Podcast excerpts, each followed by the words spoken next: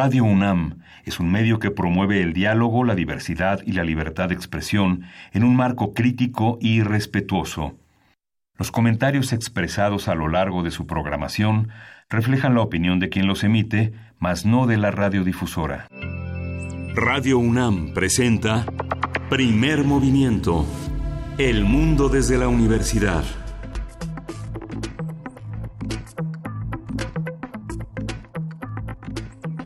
Hola, buenos días. Hoy es 24 de febrero muchos festejos eh, con los símbolos patrios, uno de los más importantes, la bandera. Estamos en la Ciudad de México. Berenice Camacho, buenos días. Aquí estamos, muy buenos días. Miguel Ángel Quemain, buenos días a nuestra audiencia eh, que nos permite acompañarles en este, en este lunes, lunes, como ya lo dices, 24 de febrero, Día de la Bandera. Y también, bueno, pues venimos de un fin de semana que transcurrió eh, interesante en la FIL del Palacio de Minería.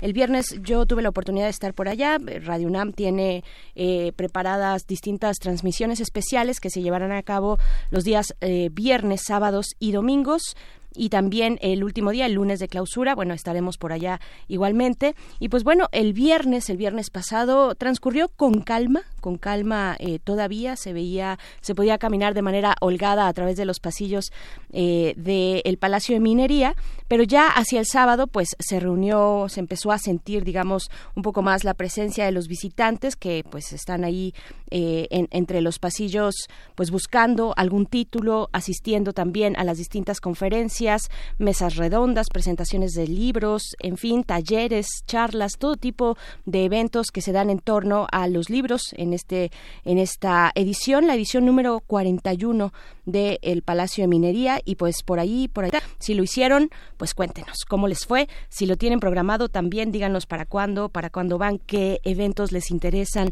de esta fil del Palacio de Minería, ¿no? Sí, justamente hoy se presenta a, mediodía un viaje, el Metro de la Ciudad de México, que el metro ha sido como el elemento fundamental que ha llegado a la feria, al gran público, este libro que escribieron en conjunto, eh, un conjunto de crónicas que van de Bernardo Quintana, Guadalupe Phillips, Juan José Cochen, este Juan Villoro, Aldo Solano, José Ignacio Lanzarrota. Es un libro verdaderamente importante, es un libro que se hizo con todo el acervo que tiene ICA, que ha sido como el, eh, la punta de lanza en la construcción del metro desde su inicio hasta todavía participa en muchísimas, uh, muchísimas gestiones alrededor de la construcción. Y bueno es un es un libro que va a ser, se presenta hoy en el auditorio Bernardo Quintana.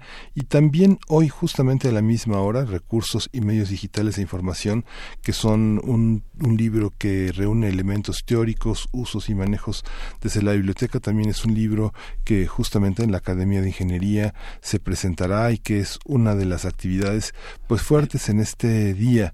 Hay un libro que presenta Ociel Flores, un académico importante en la, en la UAM, es un libro de los más importantes de, que se editó el año pasado en la Universidad Autónoma Metropolitana y es un libro sobre Octavio Paz, se llama Nombrar el silencio, la palabra ausente en la obra de Octavio Paz, un cuestionamiento importante que Daniel Samperio, Alberto Rodríguez y el autor van a presentar el día de hoy. Vale la pena acercarse a esta, a esta gran feria del libro que tiene no solo, eh, no solo estas presentaciones que hoy particularmente este lunes son, son presentaciones interesantes, muy atractivas a lo largo del día, casi todas concentradas hoy a mediodía, coinciden, va a ser difícil elegir cuál, pero hay una hay un enorme panorama para elegir este este lunes. Curiosamente es uno de los días más fuertes de la semana. Así es es uno de los días más fuertes. Y hablando también del metro no solo de la fil de minería hablando del metro vamos a escuchar esto.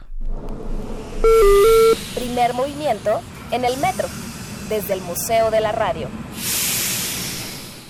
esa, eh, eh, esa identificación especial es porque nosotros vamos a estar, primer movimiento estará transmitiendo este miércoles 26 de febrero desde el Museo de la Radio que se encuentra, pues que ha sido instalado por el sistema de transporte colectivo Metro, está precisamente ahí en el Parque de los Venados, la estación del metro es esa, es esa, es la línea 12, Parque de los Venados, y pues ahí estaremos en esta cabina que está a la entrada, al pie, digamos, en, en, el, pasillo de entrada. Ahí, si ustedes eh, transitan regularmente por ahí, pues nos podrán ver para el día miércoles. Pues bueno, esto como parte de los festejos que seguimos eh, celebrando del Día Mundial de la Radio, que fue el pasado 13 13 de febrero, así es que estaremos todo el equipo de producción, nosotros por supuesto las voces de primer movimiento, estaremos ahí en esta estación del metro, en el Museo de la Radio, en el Parque de los Venados. Sí, ahí estaremos eh, transmitiendo y en esta cabina que también los eh, radiodifusores del Valle de México han instalado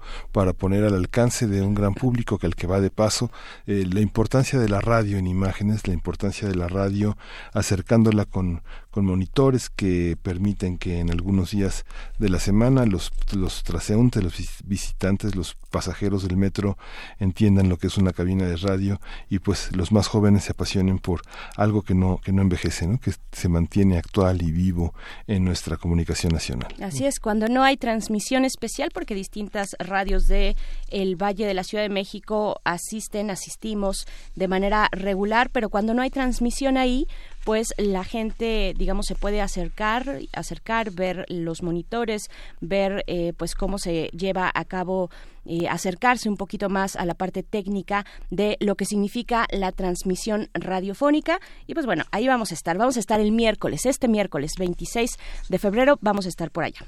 Y hoy tenemos un programa muy interesante. Vamos a abrir con un tema medioambiental que son las protestas de la industria de la chatarra, así se llama, contra la Ley General para la Prevención y Gestión de los Residuos. Vamos a conversarlo con Héctor Ortiz, ya ha estado aquí en estos micrófonos. Él es director general de Una empresa dedicada a reciclar productos que han perdido ya su vigencia en su primera etapa. Así es, y también después nuestra colaboración quincenal, La Música de las Américas en tus oídos, a cargo de Teo Hernández, coordinador del catálogo de música de concierto de la Fonoteca Nacional.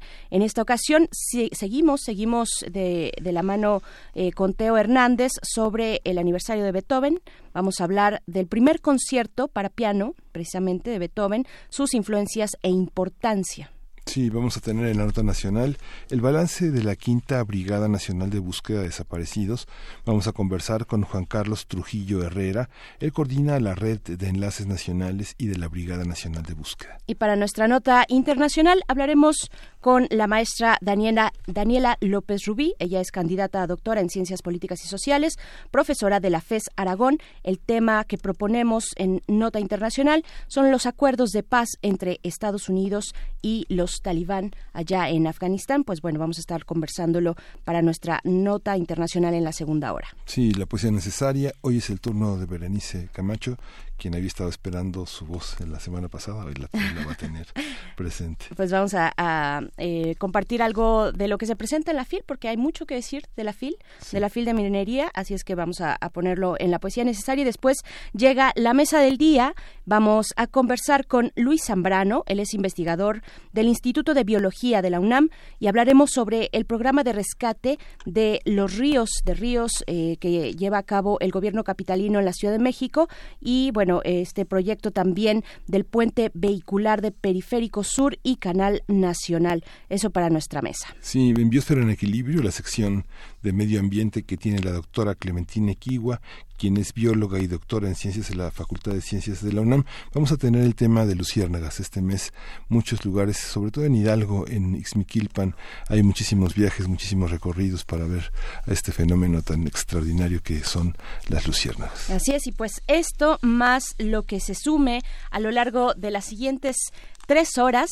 En la primera estaremos en compañía de la radio Universidad de Chihuahua, que nos permite llegar hasta allá a través del 105.3, el 106.9 y el 105.7.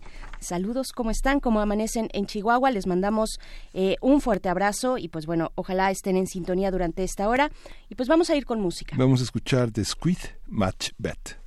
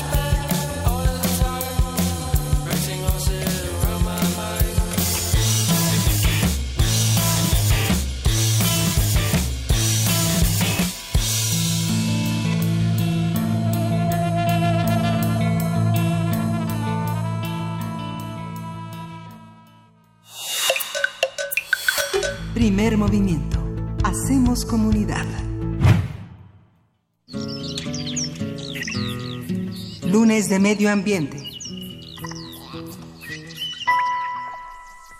El pasado 18 de febrero, integrantes de la Confederación Nacional de Industriales de Metales y Recicladores bloquearon por lo menos dos horas autopistas en 30 estados del país, incluyendo los accesos a la Ciudad de México. Los grupos de los llamados chatarreros realizaron estos bloques en protesta contra la reforma a la Ley General para la Prevención y Gestión Integral de los Residuos presentada por el Partido Verde, pues aseguran que favorece la privatización del reciclaje de materiales metálicos, plásticos y de carbón y de la creación de monopolios. Francisco Uriostegui, presidente de la Asociación de la Industria del Metal, también solicitó eliminar la prohibición del uso de bolsas de plástico ya que afecta su fuente de ingresos. Ante las protestas de la industria de la chatarra en México, contra la reforma a la Ley General para la Prevención y Gestión Integral de los Residuos, hablaremos sobre el proceso de reciclaje y también de las políticas públicas que se ciernen sobre este tema y para ello nos acompaña en la línea Héctor Ortiz, él es director general de Renueva eh, y pues ya hemos tenido la oportunidad de platicar contigo. Te damos las gracias una vez más. Héctor, ¿cómo estás? Buenos días. Hola, buenos días, muy bien, gracias. ¿Y ustedes? Pues, pues aquí intrigados por el tema de la chatarra, que vemos que en Latinoamérica tiene un enorme peso, pero que en México con la con esta ley de, manejo de residuos es, eh, se ha frenado esta esta bollante industria, ¿no? Claro. Así es. Hay que decir, bueno, solamente para aquellos que no estuvieron en aquella conversación con contigo, eh, con nosotros, eh, Renueva es una planta de reciclaje, de reciclaje de Unicel, eh, y precisamente tú estás a cargo de este proyecto. Hay pocos proyectos al respecto, pero bueno, ahora hablamos de esta ley general para la prevención y gestión integral de los residuos. ¿Qué es lo que está planteando esta ley, esta ley general, Héctor? Bueno, básicamente el tema con esta ley, la LGPGIR, la Ley General para la Prevención y Gestión Integral de Residuos, es una ley que tenemos en nuestro país para saber qué hacer con nuestros residuos. El problema es que muchas veces se quiere modificar este tipo de, bueno, es esta ley en particular para eh, regular el comercio, regular la, este, la actividad industrial sin embargo, pues no es el objeto, ¿no? Y es lo que está pasando con, con esta iniciativa. Eh, eh, a lo largo del, del tiempo, pues se ha querido hacer modificaciones para cambiar el sentido, ¿no? Pero no han no han tenido frutos precisamente por por eso, ¿no? Eh, actualmente a nivel federal hay otra iniciativa que también es la Ley General de Economía Circular y esta dentro de su objetivo sí tiene la parte del, del comercio y de fomentar a grupos eh, en la ley viene como grupos vulnerados que son eh, pues todos estos eh, personas que su día a día lo ven en, en un camión de la basura en un relleno sanitario y que a través de eh, la separación y venta de estos materiales pues eh, obtienen sus ingresos claro, pero por ejemplo, esta, esta ley, digamos la ley de la discordia, es una ley también de gestión de residuos. ¿Cómo, cómo separar esta parte de la gestión de la regulación del comercio? ¿Cómo, cómo es esta distinción? Bueno, propiamente eh, es delicado, porque muchas veces eh, yo, yo soy ingeniero, pero pues, me tuve que hacer abogado a, fuerzas. Nosotros pensamos que eh, en una ley se puede modificar cualquier cosa.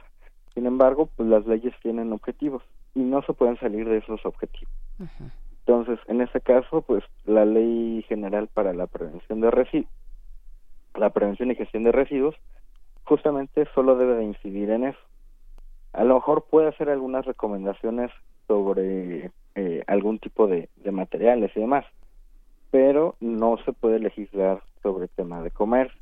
Aparte, me parece que viene de la Cámara de Diputados. Entonces, la Cámara de Diputados en la Constitución no tienen eh, facultades para legislar sobre temas de comercio, solo la Cámara de Senadores. Por eso es que tenemos la diferencia entre eh, la Cámara de Senadores, que es la Cámara Alta, y la Cámara Baja, que es la Cámara de Diputados. Propiamente eh, hay facultades exclusivas para cada una de las cámaras. Una de esas es legislar sobre el comercio, que es lo que hace el Senado. Pero bueno, fuera del, del contexto este, legal, de lo que peletos, de lo que debe estar bien hecho y lo que no, pues también pasamos a esta parte que no está investigada. El problema, y alguna vez lo comentaba en, otra oportunidad que tuvimos juntos, que estas iniciativas de prohibición no van enfocadas al consumo. Por eso solo nosotros, bueno, ahora ya no contaminamos con plásticos, ahora vamos a contaminar con eh, bolsas de papel, vamos a talar árboles, etcétera. Entonces, eh, esas políticas públicas desgraciadamente están separadas de la ciencia. Y pues eh, también eh, la aprobación de las mismas nos llevaría a parte de un tema político, como ya estamos viendo, que eh, es totalmente válido porque le están quitando la fuente de trabajo a más de 5 millones de personas que se dedican a la recolección, reciclaje y, y pepena de estos materiales. Pero más allá del tema político, nos iríamos a un tema ambiental que eh, a largo plazo nos estaría afectando más. ¿Por qué? Porque no habría una este, mm, más bien no habría una disminución al consumo, sino simplemente trasladaríamos nuestra huella de carbono y a materiales que ahorita no existen en nuestro país que tendríamos que estar empezando a, importar y bueno una serie de efectos adversos secundarios que eh, desgraciadamente no son medidos en, en muchas iniciativas o políticas públicas. con, todo este contexto que nos das de las competencias legislativas de la, la Cámara Alta y la Cámara Baja, eh, no hubo, al margen de este contexto, no hubo alguna consulta a, especialistas, por ejemplo, como tú, que, que no solamente son especialistas eh, en el papel, en la observación, en la investigación, sino también en la práctica, ¿no? Que saben cómo está la cuestión del reciclaje en nuestro país. Eh, ¿Se acercaron? ¿Hubo una convocatoria? O, simplemente un día amanecieron ustedes, así como nosotros, pues sorprendidos de las eh, propuestas de modificación a esta ley? Mm, de la Cámara de Senadores sí, sí hubo convocatoria para modificaciones a esta ley, también para eh, ahora la Ley General de Economía Circular. Sin embargo, de la Cámara de Diputados mm, eh, solo hubo un foro, pero fue de carácter informativo. Desgraciadamente ahí, eh, como lo comentaba, es un tema totalmente político. Hay grupos muy radicales en el tema del ecologismo que no tienen también, que son todo corazón, pero no tienen esta este, eh, parte científica de hacer un análisis frío, ¿no? Entonces, muchos eh, legisladores y en general muchos este, eh, gobernadores se van por este tema. ¿Por qué? Porque se transforma en votos. Desgraciadamente son medidas que son muy populares, pero porque la gente lo desconoce y los legisladores, algunos eh, de mala fe, pues se van por la parte de los votos. Pero pues hay otros legisladores que, que eh, digo, no tienen que ser expertos en la materia y sí hacen una este, convocatoria a, diferentes expertos. Ahora, propiamente en las cámaras estas iniciativas generalmente no pasan porque hay una comisión que se llama eh, estudios legislativos y ahí pues las paran por esas eh, fallas que hay en la redacción.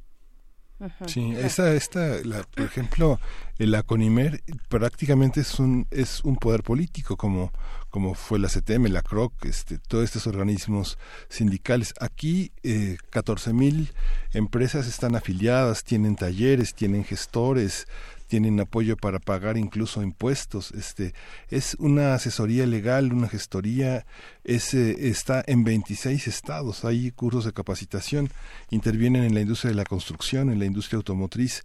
¿Cómo, cómo ha logrado, digamos, un gremio organizarse de esa manera eh, previo a una ley que ahora protege, en realidad protege a la población, protege al país de una serie de anomalías que se han tratado de paliar en distintos niveles de gobierno, en distintos sectores? ¿Cómo, cómo entender eso fuera de lo político? ¿Es solo político o es una cuestión que ha tenido pues también una, una, una gran participación social? Porque los agremiados pues son, son personas que viven de eso, ¿no? No, totalmente es un tema social. Eh, la verdad es que muchas veces nosotros desconocemos las condiciones de vida de las personas que están en su día a día, desde los voluntarios que van en los camiones recolectores de basura haciendo una separación, hasta las personas que viven directamente en un relleno sanitario. Desgraciadamente, no, hasta el día de, de hoy, bueno, eh, en el momento que se presentó este, una iniciativa en el Senado, ninguna política pública había considerado estos grupos vulnerados. Eh, habían sido políticamente eh, nulificados y eran invisibles. Desgraciadamente eso eh, pues no llevaba votos, ¿no? Eh, o no no tenía un impacto este, en, en las eh, en las políticas públicas. Pero mm, desde el punto de vista social, totalmente eh, Conimer y, y otros grupos surgen para eh, hacer visibles a estas personas que muchas veces eh, nosotros mismos como sociedad no queremos verlas.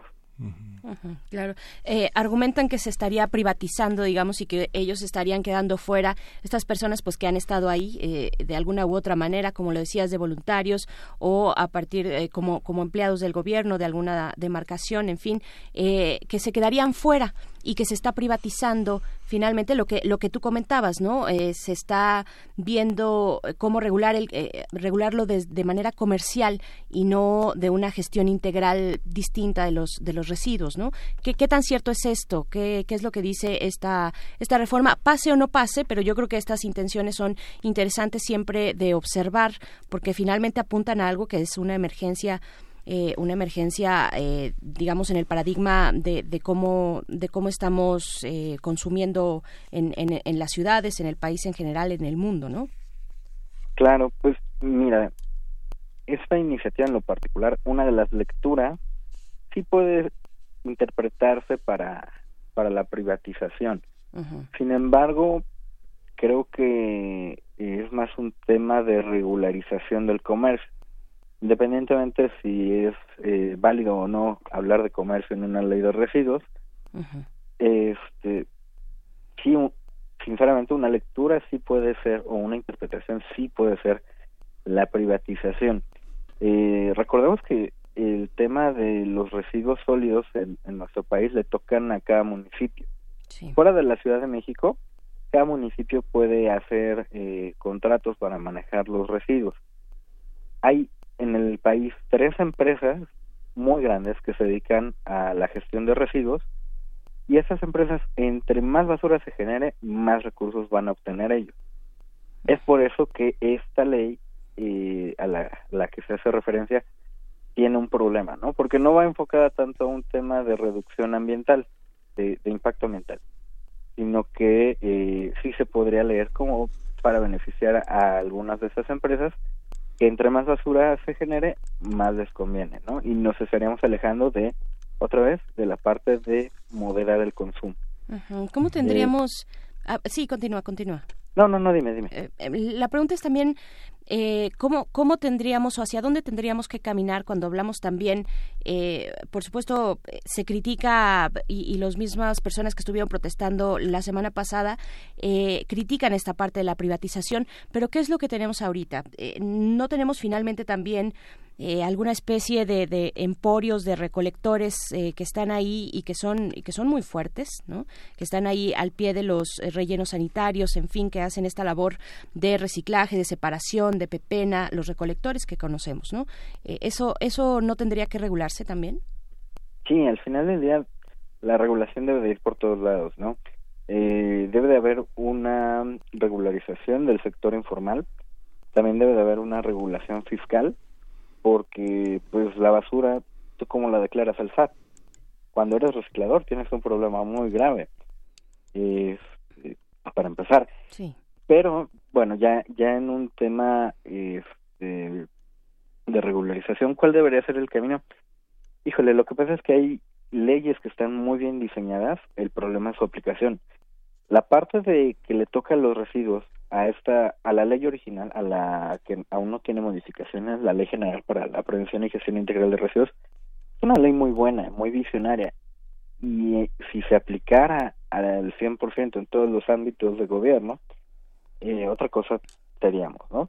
Obviamente esta parte de residuos pues hay que complementarla con un tema económico porque va ligado. Y eh, pues afortunadamente ahorita ya hay algunas, eh, bueno, ya hay una iniciativa presentada en el Pleno que eh, debe de, regular esto, ¿no? Y, y también debe de, eh, como, ¿cómo decirlo?, normalizar todo el ámbito porque ahorita las leyes de residuos, te digo que es una, una moda, hay estados que tienen una ley de residuos que prohíben ciertas cosas, cruzando la calle ya no están prohibidas y bueno, al final del día tú te conviertes en un traficante de, bolsas de plástico. Este, entonces esta ley, bueno, se requiere una ley a nivel federal que homologue todos estos criterios y que todos los estados legislen para estar de acuerdo para que en verdad haya un verdadero impacto positivo en el tema ambiental, en el social y en el económico. Sí. Fíjate que nada más saqué mi calculadora y nada más haciendo cuentas de cuánto tiene, de cuánto ingresa anualmente a, esta, esta confederación, aproximadamente son 200 millones de pesos anuales, nada más en, servicios, nada más en, en afiliados, digamos que es bastante dinero, ¿no? La Conimer. La Conimer, nada más digamos haciendo cuentas, nada más de cuánto te cuesta la credencial, de este, de las cuotas mensuales, de este, de la cuota de inscripción, nada más eso, sin pensar gestión, sin pensar contratos, nada de eso, 200 millones de pesos anuales, ¿no? Digo, no es, no es cualquier cosa. veía, por ejemplo, la, eh, la, eh, la, recolecta de cobre, por ejemplo, en Colombia, un dato así que me cayó, eh, eh, 94% de cobre en los productos que se reciclan representa casi 228 millones de dólares al año, ¿no? Ah, sí, sí, sí, y solo del cobre eh, en lo que es Colombia. también es interesante, bueno, estamos conversando con Héctor Ortiz, director general de Renueva, una planta de reciclaje de Unicel. Eh, Héctor, es interesante y también apropiado, creo que nos cuentes un poco de, en qué consiste la economía circular, porque estamos hablando de, por lo menos dos leyes, la Ley General para la Prevención y Gestión Integral de los Residuos, pero por otro lado también la Ley General de Economía Circular. ¿Cómo, cómo podemos entender de manera práctica? Eh, yo cuando escucho economía circular pienso en el, hermanito, en, el hermanito que le hereda su suéter y su ropa al, hermano que viene y al más chiquito y así va pasando de generación en generación cuando pienso en economía circular. ¿Cómo, cómo es esto a gran escala? Mira, eh, la diferencia entre estas dos iniciativas es que una está enfocada a, regular el comercio y algunos tipos de materiales, mientras que otra está enfocada a la información, a que el consumidor sepa cuánto contamina cada producto que compra y así volverse consciente para tomar acciones que lo permitan, por ejemplo, reparar, reutilizar, este, que a lo mejor este, pasarle el, suéter al hermanito. Todas estas cuestiones parten de la conciencia de cada uno de los consumidores. Eh, por ejemplo, el hermanito solo aceptaría el, suéter, aparte de, un tema de, cariño, pero siempre pasa, ¿no? Que el hermano menor, ay, es que yo siempre tengo la, la ropa este, roída, deshilachada y demás, ¿no? Pero si tuviera esa conciencia de saber cuánto impacta la, la industria de, de la moda, lo haría sin, sin ningún problema, ¿no? Inclusive los electrónicos, ¿no? Este, hay en las compañías actualmente, pues eh, se cambia prácticamente año con año el teléfono, aunque sigamos eh, teniendo un teléfono útil eh, también eh, el tema de los autos eléctricos a lo mejor no tiene un impacto eh, real eh, en huella de carbono en lo local pero toda la contaminación que hubo en las minas y bueno ya sabemos el tema de la regulación minera en nuestro país. Eh, al final del día es un tema de conciencia de saber que ya no tenemos que extraer los recursos de la de la naturaleza de nuestra madre tierra y tirarlos sino que lo que ya extrajimos, utilizarlo como materias primas para poder eh, seguir funcionando como sociedad. La Ciudad de México tiene la declaratoria de ciudades de economía circular, donde, donde bueno, producir, usar, eh, reutilizar y reciclar es la consigna, pero tenemos una, un recicle de 13 mil toneladas que se producen en la ciudad, solamente el 1.25 se recicla. Esto, esto implica que gran parte de lo que se produce es irremisiblemente basura, ¿no? Sí, en realidad el 88% de la basura se podría reciclar.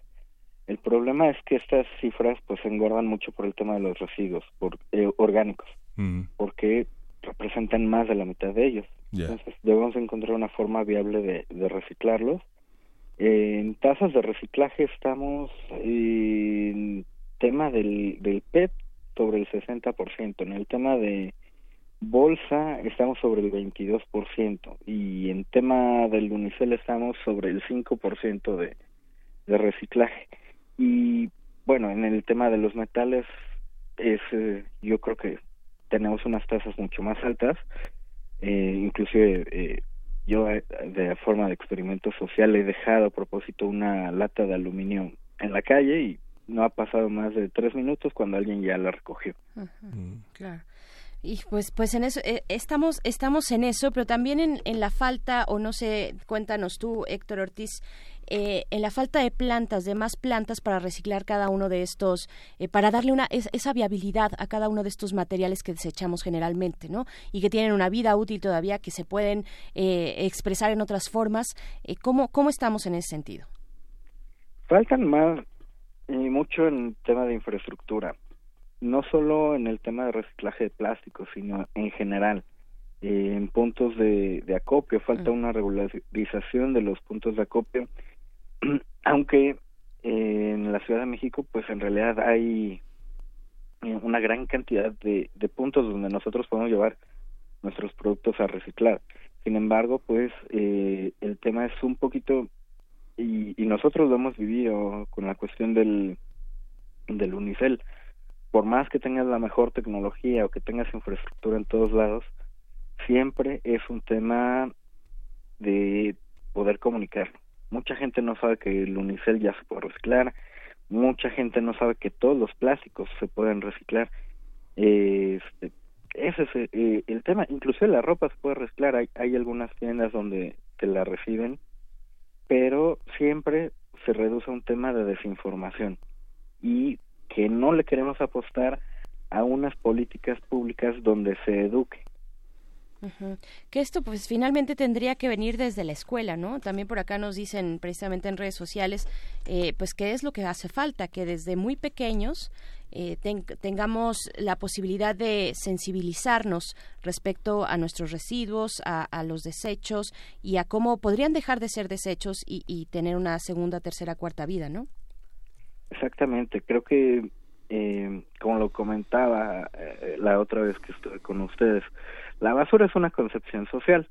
Entonces, educativamente debemos de enfocar los esfuerzos desde las pequeñas generaciones hasta eh, todo lo que es la educación básica. ¿Por qué? Porque actualmente no tenemos esa ese tema de obligatoriedad de, de una materia que hable sobre medio ambiente, sobre residuos y sobre la gestión de los mismos. Claro. Por aquí, eh, Mayra Elizondo, que es una eh, radioescucha eh, cotidiana en primer movimiento, nos dice, la economía circular implica todas las posibles estrategias que se pueden incluir en modelos de negocio que permitan reusar, reciclar, reutilizar, etcétera. Hay más estrategias con un ganar-ganar para todos los integrantes de la cadena de suministro inversas. Ahí está este comentario. Pues bueno, eh, seguiremos seguiremos conversando acerca de esto, ver cómo avanza en el espacio, en el ámbito legislativo y pues te agradecemos mucho Héctor Ortiz, director general de Renueva, por esta conversación. Estamos a sus órdenes. Hasta pronto. Muchas gracias. Bueno, pues, eh, eh, perdón, Héctor, Héctor, antes de que te vayas, nada más, recuérdanos la dirección de, de Renueva. Eh, nosotros estamos en Mimosas, número 63, Colonia Santa María Insurgentes, en la alcaldía de Cuauhtémoc. Esto es muy cerca de la raza. Estamos de lunes a viernes, de 10 de la mañana a 6 de la tarde, reciclando prácticamente todos los plásticos. Así es, pues bueno, ahí está la dirección de Renueva. Ustedes pueden llevar sus, eh, su, su, su, unicel, el unicel que, que, que, están desechando de alguna gran fiesta o algo por el estilo, pues lo pueden llevar ahí para el reciclaje. Muchas gracias de nuevo, Héctor Ortiz. Buen día, hasta luego. Hasta pronto. Bueno, pues son siete, son las siete con cuarenta minutos de la mañana de este lunes 24, Día de la Bandera. Vamos con esto que es Hummingbird de Onda Trópica.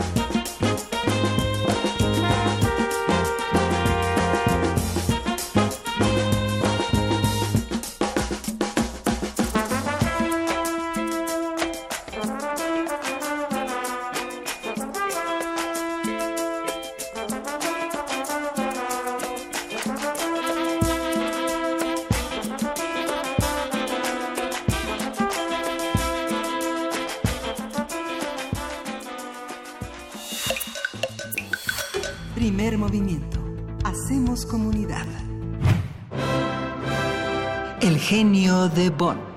Ludwig van Beethoven. A 250 años de su natalicio.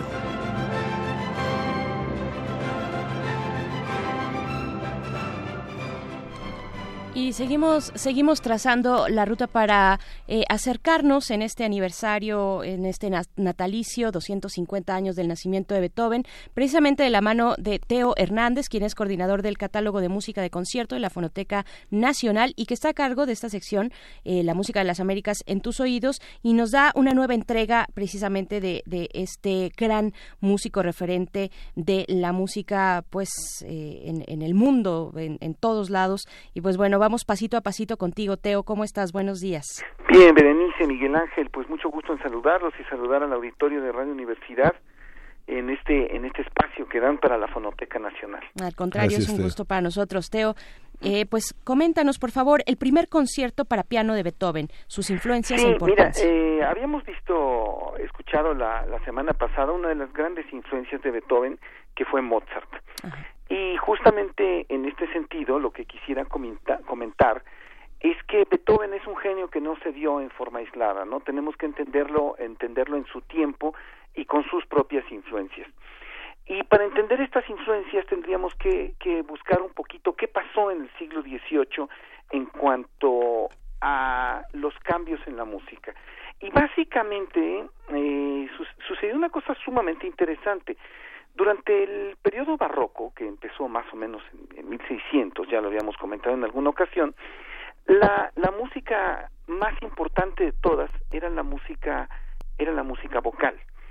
¿A qué me refiero con esto? A que la música que se consideraba la música valiosa, que podía ser, eh, digamos así, artística, aunque todavía el concepto este no estaba formado, por lo menos no como nosotros lo entendemos. Eh, la música que podía elevar al, al hombre a, decir cosas interesantes era la música que tenía un texto. Pero a todo lo largo del, del siglo XVIII, 1700, hubo un cambio muy grande en esto, de tal forma que la música instrumental fue adquiriendo cada vez y cada vez más eh, un estatus de importancia. Y esto en un muy breve lapso de tiempo. Beethoven, que nació en 1770, tiene, tiene una, una enorme suerte, y esto por supuesto que no lo digo en, en demérito de su obra, de haberle tocado justamente el cambio en el cual la, las personas, el oyente, buscaba nuevas cosas en la música. Y entonces, eh, él era pianista, en algún momento estudió violín, la, la música instrumental que él empieza a desarrollar de una forma, digamos, más, más seria y con, y con mayores este, toques personales, es justamente la música de piano. Pero es en el concierto para piano número uno, el concierto para piano en Do mayor, que él estrena en Praga en 1798, donde podemos eh, ya de alguna forma ver muy claramente la, la, la traza de Beethoven, o sea, hacia dónde se dirige.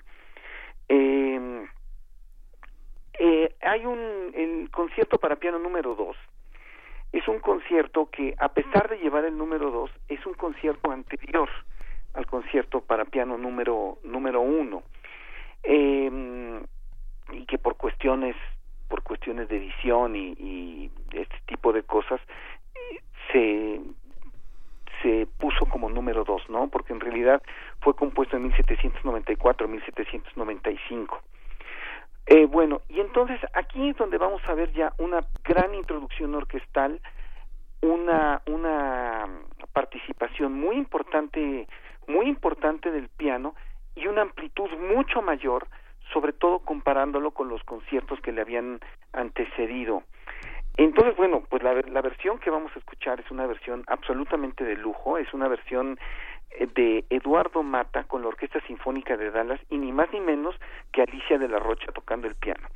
La grabación es una grabación, digo, es una toma que está en, en, en, en vivo y no es muy buena, pero creo que la interpretación es verdaderamente fantástica y con esto vamos a, a cubrir como dos aspectos. Por un lado, eh, escuchar el primer concierto de Beethoven y otro, pues un gran intérprete mexicano. Entonces, a ver, ¿es Alicia de la Rocha al piano? Alicia de la Rocha al piano, Orquesta Sinfónica de Dallas y Eduardo Mata dirigiendo. Eduardo Mata en la dirección. Vamos a escuchar Teo y volvemos contigo. Sí, gracias.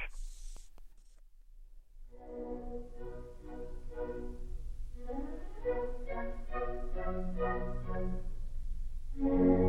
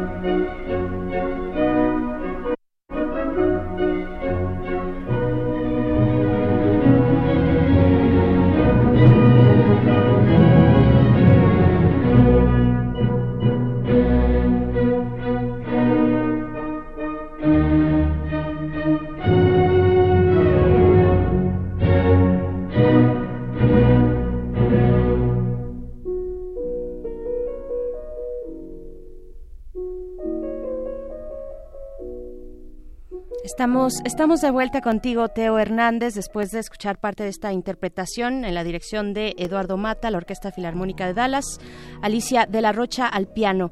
Eh, pues te escuchamos para, para un comentario de cierre, para que nos des ya el último contexto de este primer concierto para piano de Beethoven. Pues sí, este concierto para piano de Beethoven ya presenta muchos de los elementos de contraste, de dinamismo, de fuerza que van a ser los característicos del periodo romántico, donde definitivamente Beethoven ya presenta esto en los conciertos, es en el tercer concierto para piano, como ya mencionamos el segundo es anterior al primero y por cuestiones de edición eh, se pone como segundo, y el tercero ya definitivamente es una, una explosión romántica en muchísimos sentidos, aunque sigue conservando algunos elementos del periodo anterior, que es, que es el llamado periodo clásico.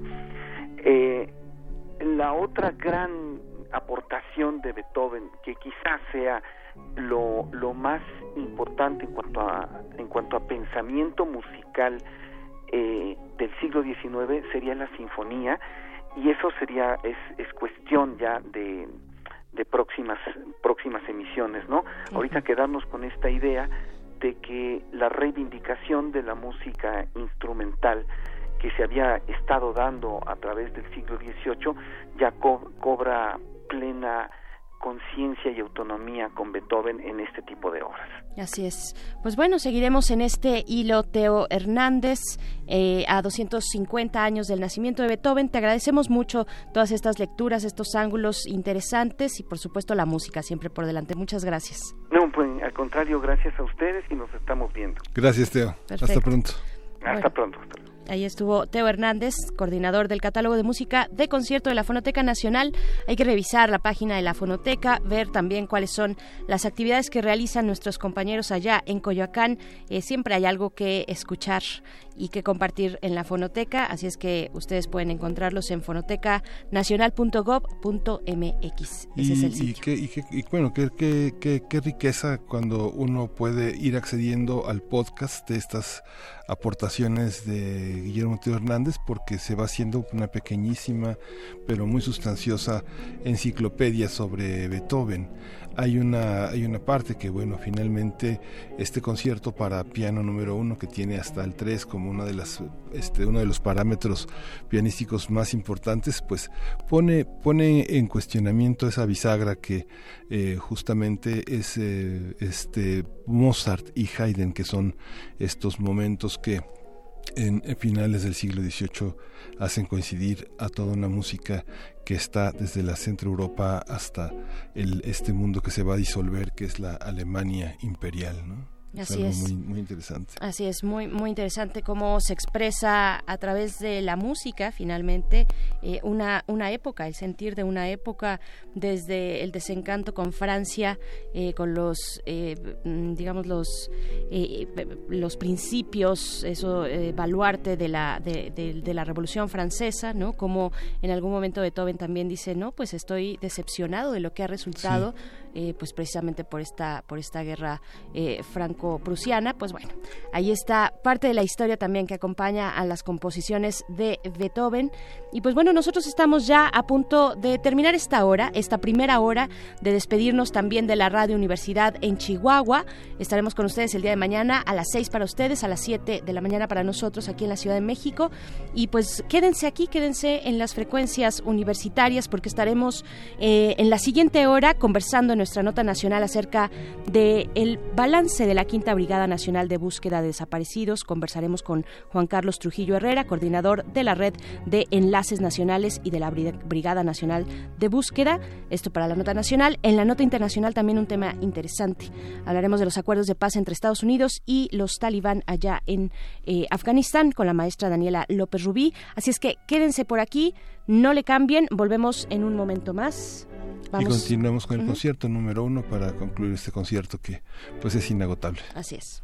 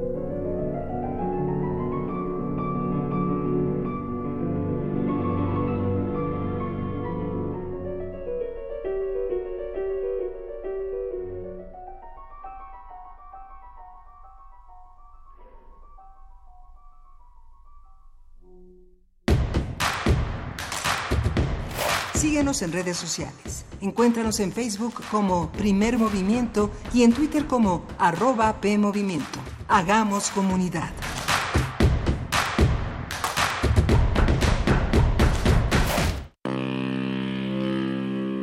Cada año, el Palacio de Minería recibe distintas casas editoriales, escritores, académicos, profesionales, lectores y espectadores para celebrar la cultura y uno de los tesoros más valiosos, el libro. Transmisión especial, Feria Internacional del Libro del Palacio de Minería. Síguenos en directo los viernes 21 y 28 de febrero, sábados 22 y 29 de febrero y domingos 23 de febrero y 1 de marzo. Para terminar, estaremos presentes en la clausura el lunes 2 de marzo. Todos los programas comenzarán a las 17 horas por el 96.1 de FM. Radio UNAM. Experiencia sonora. Somos el TCDMX. Y seguro nos conoces por qué. Somos el árbitro antes, durante y después de una elección en la Ciudad de México. Verificamos las decisiones en pueblos y barrios originarios, partidos políticos y de participación ciudadana. Date cuenta, protegemos tus derechos político-electorales. Tribunal Electoral de la Ciudad de México, garantizando justicia en tu elección. ¿Te ofrecieron un trago o un cigarro? ¿O un churro? Natacha. Y te dijeron que no pasa nada. ¿Seguro que no pasa nada? Antes de entrarle, deberías saber lo que las sustancias adictivas pueden causar en tu cuerpo. ¿O te gusta andar por ahí con los ojos cerrados? Mejor llama a la línea de la vida de Conadic 800-911-2000 cualquier día a cualquier hora. Aquí te escuchamos. Juntos por la paz. Estrategia Nacional para la Prevención de las Adicciones. Gobierno de México te invitamos al curso Las vidas de Sor Juana. Hola, soy Sara Pot Herrera. Vamos a ver a Sor Juana, a la niña Juana, a una Sor Juana en la cocina, una Sor Juana en la enfermería, una Sor Juana que va y viene, Sor Juana como economista, Sor Juana como corista, Sor Juana música, Sor Juana pintora. Imparte la doctora Sara Pot Herrera. Sara Pot Herrera. Sala Carlos Chávez del Centro Cultural Universitario, los días 2, 3 y 4 de marzo, de las 17 a las 20 horas. Informes al 5622-7070, 5622-6605 o en www.grandesmaestros.unam.mx. El cupo es limitado, inscríbete ya. Invita el programa Grandes Maestros de Cultura UNAM.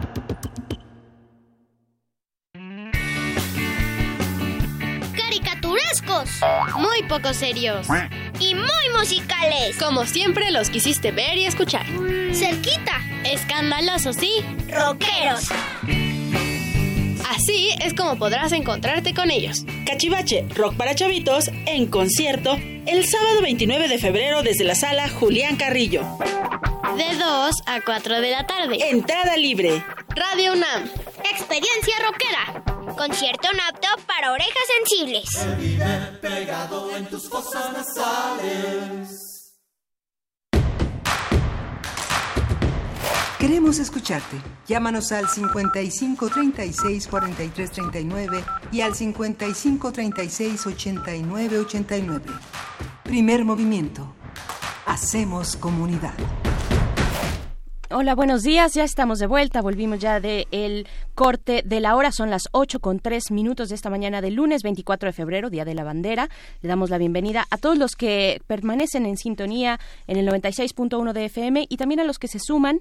Es el caso de la radio Nicolaita. ¿Cómo están? Bienvenidos. Gracias por eh, alojarnos en el 104.3.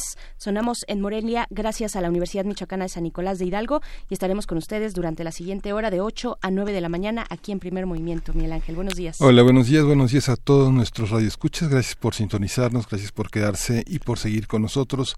Hoy se publica en el periódico La Jornada una, una entrevista con Marielena Ríos. El 9 de septiembre Marielena Ríos fue rociada con ácido, eh, con ácido y tras cinco meses de recuperación, tras una justicia que va muy lentamente, en, en septiembre de 2019 ella inició todo un recorrido, todo un, un largo infierno en el que se ha estado recuperando. Se publican eh, algunas fotos estremecedoras de sus manos, de este silencio solitario en un cuarto de Guajuapan donde está su escuche corroído por el ácido sulfúrico. Eh, un hombre que pagó 30 mil pesos a dos de sus empleados para que la rociaran, Vera Carrizal, un hombre de 56 años, de una familia, dueño de 16 gasolineras en Oaxaca, de una radiodifusora, de varios portales de noticias, sigue prófugo y hay una entrevista verdaderamente importante, verdaderamente notable, que seguramente el año próximo será eh, uno de los candidatos al Premio Nacional de Periodismo de Blanche Pietrich, una, una, un trabajo eh, de diálogo, de investigación, de profundidad psicológica con María Elena Ríos Ortiz, una mujer que de las cinco últimas mujeres que han denunciado haber sido rociadas con ácido, la primera en Oaxaca, vale la pena leer este trabajo y vale la pena sumarse a esta protesta, eh, esta protesta que está en el marco de muchas mujeres violentadas, de muchas mujeres lastimadas por, eh, por un odio que la, que la que las persigue, odios que no pueden parar por eh, poseer, por controlar, por adueñarse de otro ser humano. vale la pena leer este trabajo de Blanche Pietrich. Sí, que es eh, finalmente esta que mencionas es una práctica extendida en varios países de la región, no solamente en México, es, es algo que recorre varios países de eh, Latinoamérica y pues son muchas las conversaciones en vísperas del 8 de marzo, próximo Día Internacional de la Mujer, eh, que se instauró en 1975 por la ONU, la Organización de las Naciones Unidas, en conmemoración de las mujeres en general, sí, de todas eh, pero específicamente eh, resaltando aquellas, eh, el papel laboral, digamos, que desarrollamos las mujeres en todos los ámbitos, una jornada global en pro de la igualdad. Y pues en México estamos llegando a esa fecha en un ambiente difícil, lo sabemos, de exigencias que ya son impostergables, no solo por la desigualdad laboral, que son cuestiones del techo de cristal, de trabajo de cuidados, trabajos no remunerados, en fin, paridad en todos los, en todos los espacios, sino también por la forma más letal de la violencia de género, que son finalmente los feminicidios. Eh, hay que recordar que al menos en lo que se tiene registro, Solo en lo que se tiene registro se cuentan con 10 feminicidios, ocurren 10 feminicidios al día en todo el país, pero son cifras eh, pues poco certeras por varias razones. Una de ellas es que en varios estados, de, en varias entidades de la República, no se investiga como feminicidio algunos casos que sí lo son. Esto según organizaciones eh, de mujeres que acompañan desde litigio a las familias y que descubren en las carpetas de investigación, pues que ese ese delito se tuvo que haber investigado de esa manera, como como un feminicidio y, y no como un homicidio eh, con agravantes y demás, sino, sino como parte de un feminicidio. Eh, además, no todos los estados han instaurado el tipo de feminicidio a cabalidad. En fin, hay mucho, mucho trabajo por hacer y es una conversación a la que no debemos claudicar si queremos construir puentes de paz en nuestro país. Eh, este fin de semana veíamos en Hermosillo, en Sonora, a decenas de mujeres que protestaron en contra de los feminicidios precisamente en distintos espacios, pero particularmente en el recinto del Poder Judicial del Estado, lograron ahí irrumpir en las instalaciones, eh, protestar, protestar también de una manera muy contundente, eh, haciendo pintas, haciendo, ahí están las, las imágenes, pues, pero finalmente creo que lo que importa es la exigencia 10 feminicidios al día en este país, pues no pueden quedar ya así, no podemos continuar una vida eh, colectiva común sin resolver esta demanda que es urgente, ¿no? Sí, justamente. Y bueno, vamos a continuar con esta con esta con esta segunda hora de primer movimiento y vamos a escuchar música. Así es, nos vamos a ir con música para después ir a nuestra nota nacional.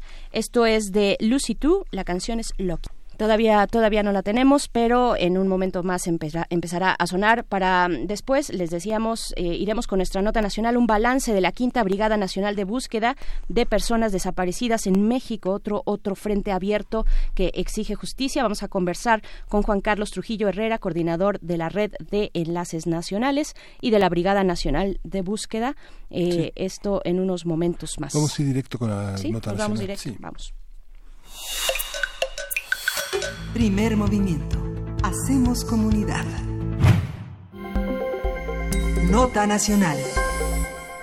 Elementos de la Policía Federal y de la Guardia Nacional acompañarán a las 300 personas que integran la brigada, mientras que 26 voluntarios del colectivo Marabunta apoyarán en el terreno haciendo rondines y guardias. Del 7 al 22 de febrero, más de 300 personas de 22 estados del país participaron en las labores de la Quinta Brigada Nacional de Búsqueda de Desaparecidos, cuyos trabajos se desarrollaron en Papantla, en Veracruz.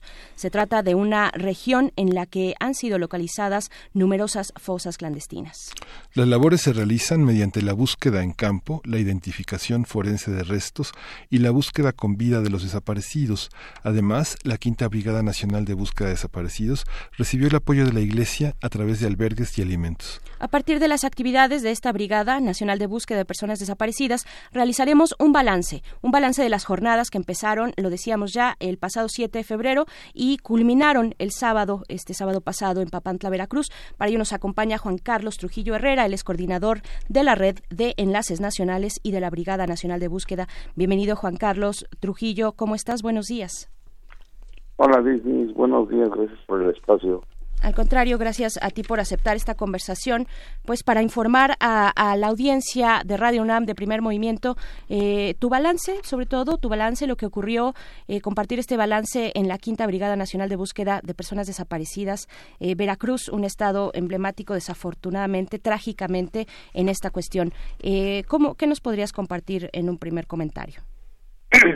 Pues mira, muy complejo. Desde la avanzada nos dimos cuenta que iba a ser todo un reto para la búsqueda y localización de nuestros familiares. Sin embargo, el encontrar la verdad ha sido una de nuestras prioridades. Y efectivamente se encontraron diversas zonas, eh, zonas de cocinas, de, exterminio, pues, para decirlo como, como debe ser. Y que desgraciadamente reducen mucho la posibilidad de encontrar eh, cuerpos completos y con ello la, posibilidad de darles una identidad propia y devolverlos a su casa.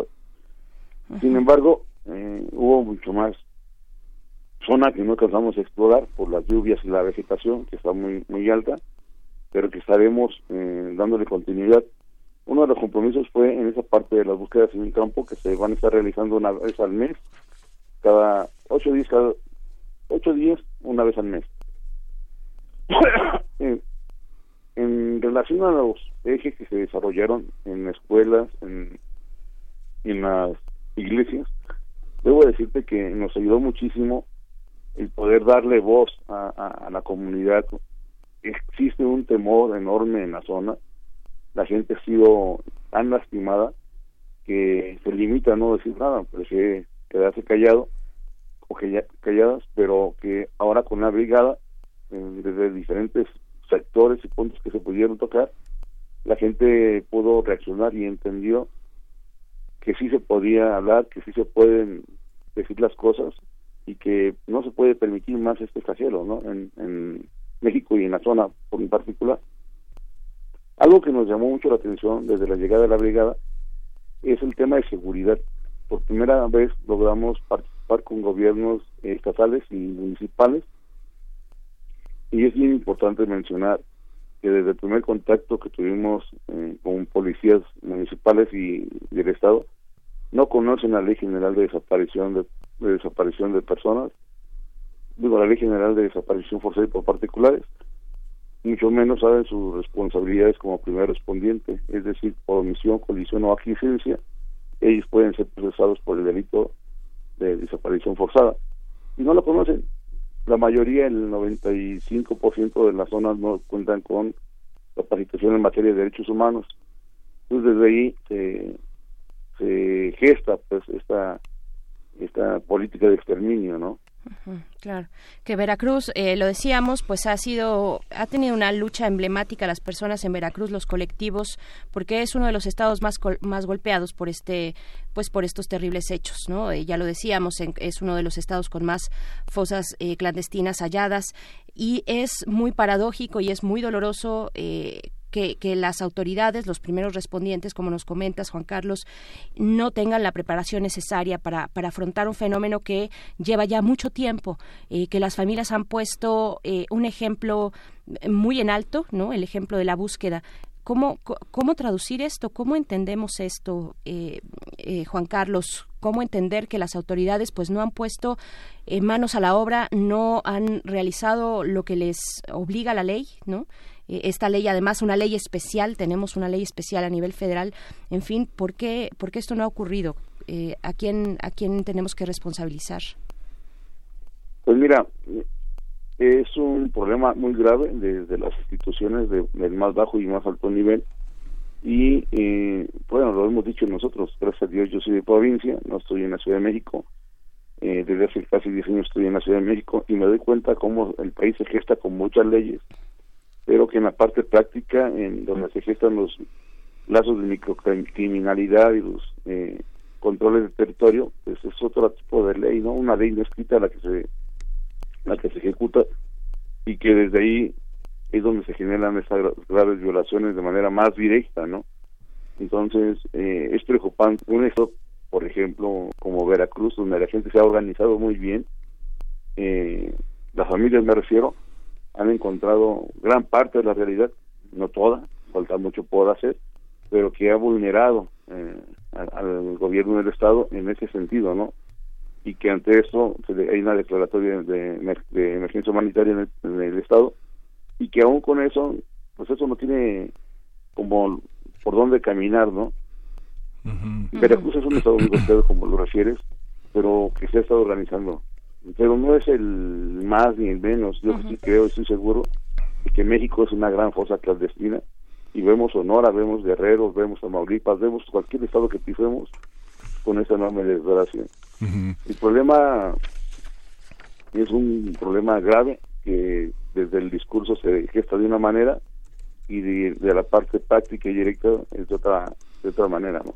Oye Juan Carlos, esta esta parte, eh, 22 estados están en eh, participando en esta ocasión en esta quinta brigada, pero si nos hicieras un panorama de cuál es el nivel en cada estado participante de búsqueda y que finalmente organizar a tantas personas, son cerca, en nuestra nota, más de 300 personas que participan en las brigadas, ¿cómo, cómo se genera esta organización? ¿Cómo se articula? ¿Cuál es la mayor antigüedad de las personas? ¿Qué avances han tenido en ese, en ese terreno? ¿Cómo se articulan? ¿Cuál es el panorama en estos 22 estados? Sabemos que Veracruz han sacado eh, fragmentos de cuerpos humanos hasta con las uñas, pero ¿cómo está articulado en los demás estados? ¿Cuáles son los estados de, mayor avance? ¿Qué, ¿Qué personas participan? ¿Qué autoridad tienen? ¿Cómo, vinculan, cómo se vinculan con otras personas? Pues mira, te diré que es muy complejo cada estado lleva su propia dinámica, su propio desconocimiento, inclusive su propia línea de desastre, pues. Es decir, en México no, no gobiernan partidos políticos, en México gobiernan, gobiernan los ETA, el Cártel Jalisco Nueva Generación, el Cártel de Sinaloa, los Javier Centrarios y diversas organizaciones criminales. Eh, en hablar de partidos políticos, eso es, digamos, mera simulación.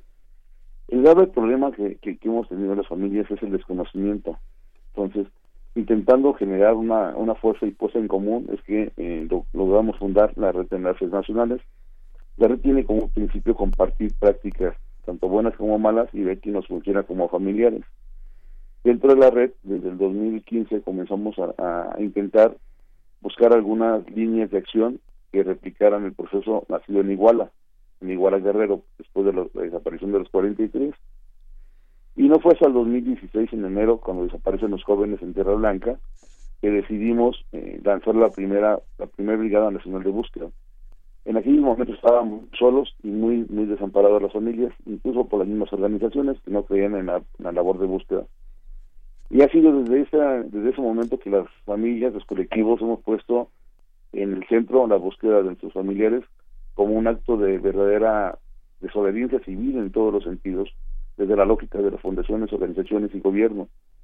Entonces, eso lo que genera en, en sí como un objetivo muy grande de la brigada es que logra articular, en aquel momento creo que fuimos siete colectivos, no recuerdo muy bien con exactitud, pero al, al, congregarnos en un espacio, todos juntos, compartir nuestras tácticas y eh, diseñarlas para aplicarlas en ese momento, lo que se generó es que como respuesta al regresar a sus estados, cada familia, cada colectivo que estuvo con nosotros pudo generar una mecánica diferente para la búsqueda.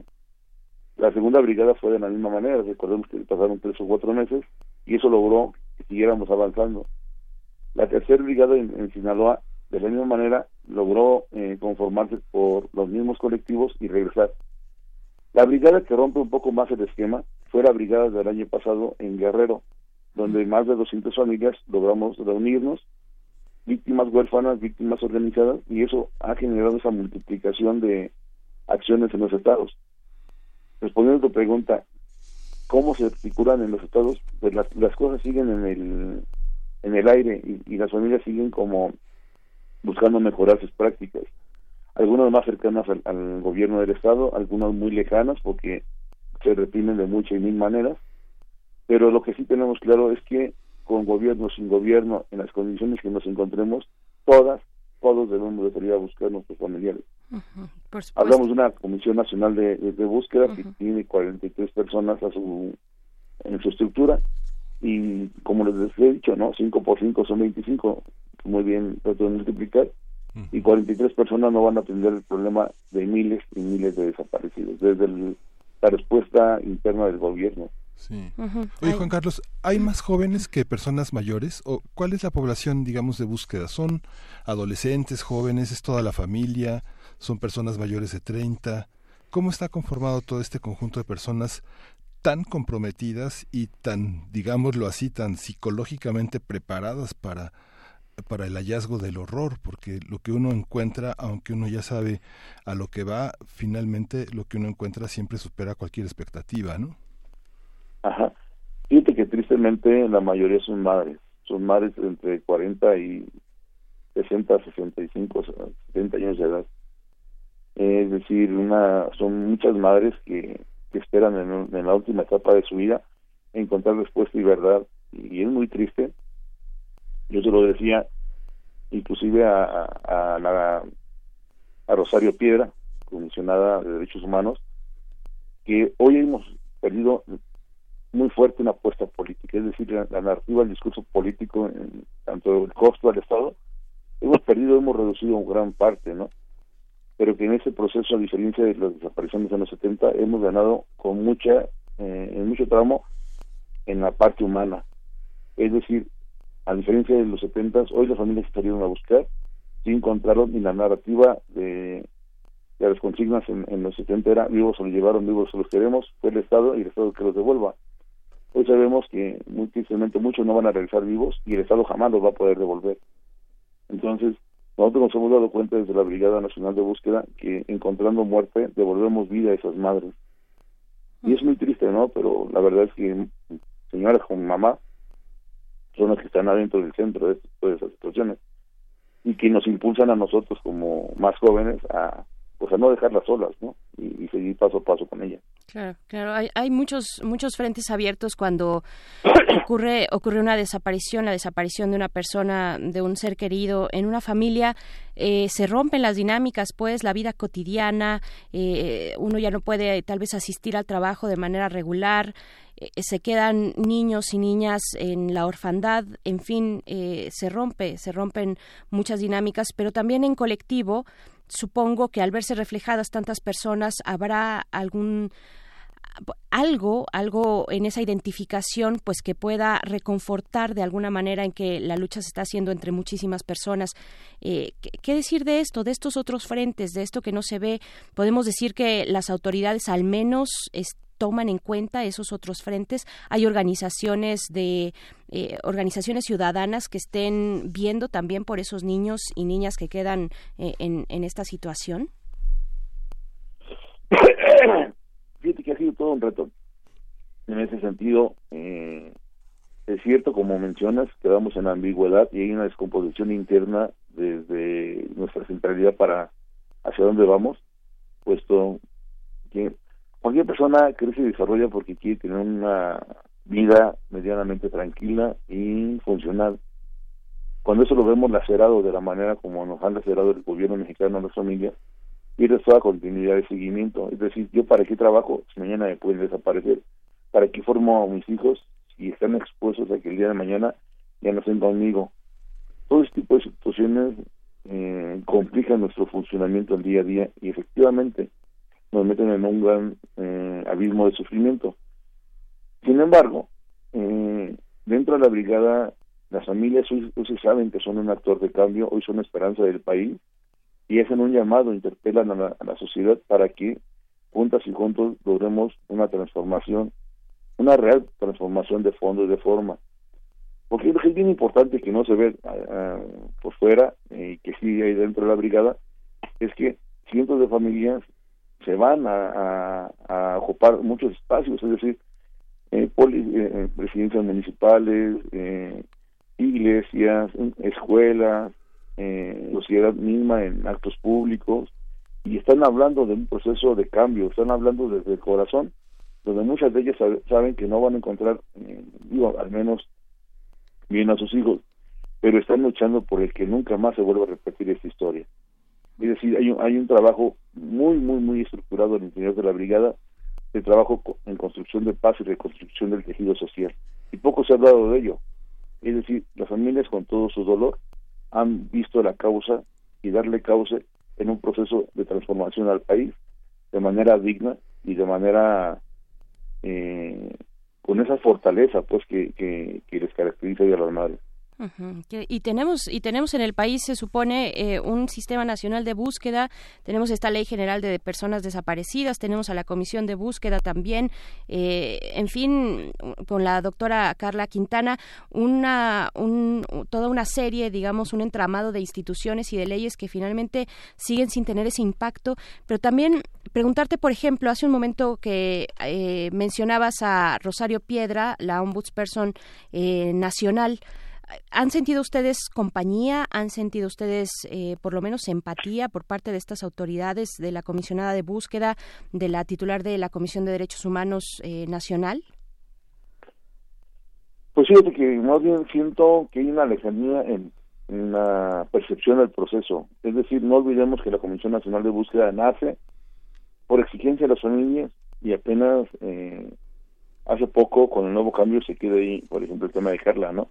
Pero sí siento, desde mi percepción, una lejanía en, poder entender la dimensión del proceso. Y ese no es un tema de, cuestiones técnicas jurídicas, es un problema de acciones humanas, de, de cambio de una política desde la profundidad de los principios humanitarios. Y creo que eso dista un poco de, de la lectura que se trabaja hoy al interior de la CNB esperemos que poco a poco vayan eh, teniendo mayor eh, claridad y que se vayan eh, impulsando más sobre el desarrollo. No es un tema jurídico, eh, sí es un tema que necesita profundidad y legislar algunas cosas y poder aplicar desde la, parte de visión jurídica, pero hoy no lo es. Es un problema mucho más profundo. Y en el tema de, de, Rosario, pues tuve el gusto no de, estar con ella, la he visto en algunas ocasiones, conozco a su madre, pero creo que su ideología mmm, choca un poco con el, trabajo de hoy, el desarrollo de las búsquedas de, los familiares. Ella creo que quedó instalada más eh, en, la, en la parte de la de la lucha de los 70 y desde ahí aplica su visión a, hacia lo que ella entiende por los desaparecidos, que vista por mucho la, la realidad que tiene el país.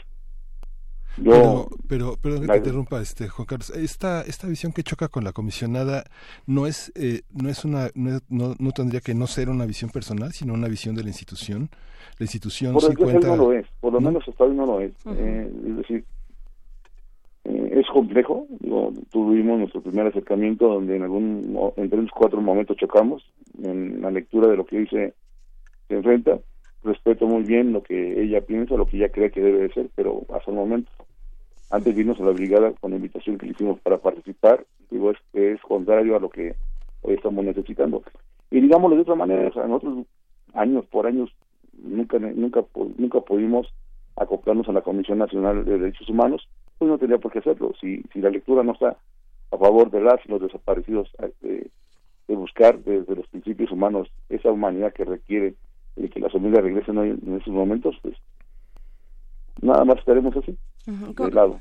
Juan Carlos, eh, un ejemplo de esto, un ejemplo de cómo, porque finalmente es importante, no solamente es, digamos, eh, Rosario Piedra no solo pertenece a una familia cuya madre ha llevado eh, durante décadas pues una lucha emblemática, Rosario Ibarra de, Ibarra de Piedra en los años 70, sino que además encabeza Rosario Piedra pues precisamente la Comisión Nacional de Derechos Humanos. Es, como lo decía Miguel Ángel, pues va de por medio una institución con un mandato muy claro, ¿no?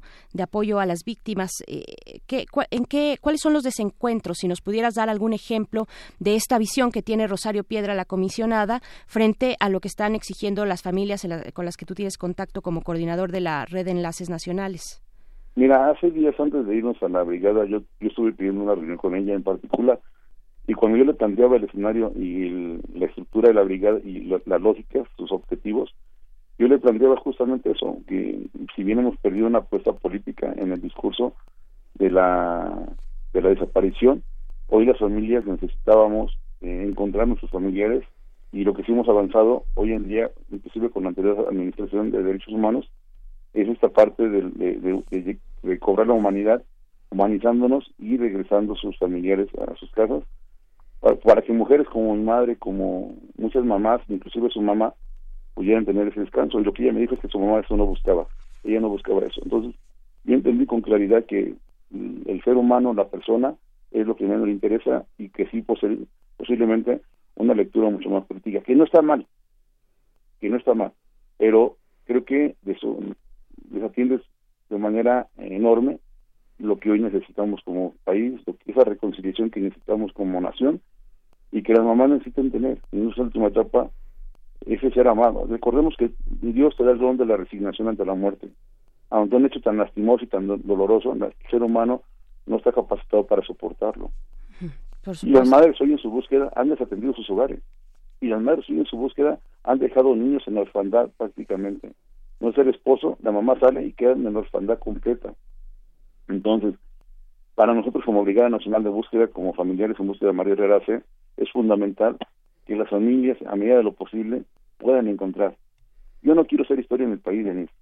Yo sí quiero cambiar la historia en mi país y quiero que muchas madres, mi madre, encuentre a sus hijos y pueda tener una paz y puedan retomar su vida eh, en el cauce de la, de la normalidad. Por último, eh, ya como comentario de cierre, Juan Carlos Trujillo, eh, coordinador de la Brigada Nacional de Búsqueda, ¿qué, ¿qué, decir? Vaya, hemos escuchado una y otra vez la voz de las personas que están buscando a sus seres queridos en este balance de la quinta brigada que tuvo lugar hace unos días. ¿Cuáles vuelven a ser las exigencias puntuales de, la, de las personas que están buscando a sus desaparecidos? Mira, una de las exigencias puntuales hoy en la brigada es que se tiene que generar un mecanismo extraordinario para la atención en la zona norte de Veracruz. El tema no es que pase la brigada y con ello se, genere un cobijo social, y que eso ayuda a despertar a la gente. No hay investigación en México, eso lo sabemos, es claro. No va, no, no, no puedo buscar justicia porque no va a haber justicia en el país, por lo menos ahorita. Buscar delincuentes es como es que se estén buscando ellos mismos y eso muy poco va a pasar. Y el ejemplo lo tenemos con Genaro García Luna, que tuvo que ser procesado en Estados Unidos y no en el país. Necesitamos un mecanismo que siga teniendo el fenómeno muy de cerca como una lupa y que de ahí saquemos alguna política pública que permita que en el exterior, en todo el país, se pueda replicar. El, el generar alguno, algunas líneas conectoras que solamente en su momento, en los 15 días, puedan articular y puedan darle eh, continuidad y después se terminen, eso no nos va a ayudar en nada. Evidentemente fuimos a evidenciar esta desestructuración institucional. Hoy está, la pondremos en la mesa, se la haremos llegar a Alejandro Encinas y se la haremos llegar al gobernador, lo que notamos y vimos en el interior de la brigada, esperando una respuesta y, te repito, un mecanismo especial para atender la zona que se tocó con la brigada, hacer esencial y poder replicar este resultado. Que esa zona entonces, eh, nos mencionaba zona norte de Veracruz, es eh, pues la más crítica del, del estado supongo. Pues no, no tanto la más crítica, porque recordemos que saliendo de la brigada encontraron una megafosa en Playa Vicente con, al parecer, más de 300 cuerpos. Digo, yo no, yo no, yo no me atrevería a decir más o menos crítica. Lo que sí te puedo decir es que México es una enorme fosa clandestina y por donde le busque van a encontrar. Desgraciadamente y tristemente te diré algo. La familia Trujillo duramos siete años buscando en escritorios pensando que en algún momento iban a buscar y nunca encontraron nada. Y cuando decidimos salir a buscar, hemos encontrado miles y miles y miles de personas. Así es. Eso es muy pues. triste. De, de, verdad entiendes el nivel de simulación que se vive en el país. Y esa mecánica no se ha roto ni se va a romper de momento. Necesitamos romperla todas y todos los mexicanos. Así es, la simulación de nuevo. Eh, Juan Carlos Trujillo Herrera de la Brigada Nacional de Búsqueda, muchas gracias por compartir estas palabras eh, esta mañana con nuestra audiencia. Eh, te mandamos un abrazo a ti, a toda la brigada, a todos los que están escuchando también y que buscan a sus, a sus familiares desaparecidos. Muchas gracias, Juan Carlos. Muchas gracias. Muchas gracias y, agradecer a todas las personas que nos pudieron apoyar desde los, los brigadistas desde su casa porque se llegó a la meta en el fondo que lanzamos. Muchísimas gracias. Sí. Gracias, Juan Carlos. Antes se decía que México era una zona arqueológica, ahora se dice que es una gran fosa de desaparecidos. Es terrible esto. Pues vamos, vamos a hacer un, una pausa, un, una pausa, un punto y aparte. Vamos a escuchar algo de música. Esto que vamos a escuchar es de The Clash. La canción es Right Profile.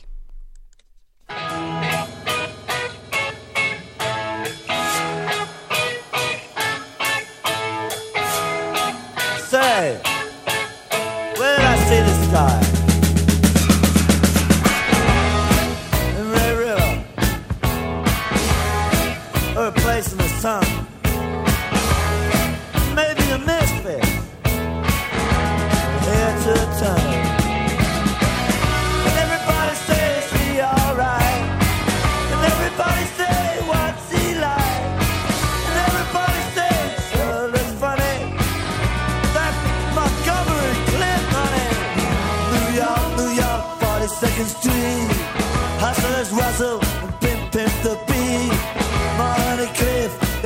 Recognized at dawn.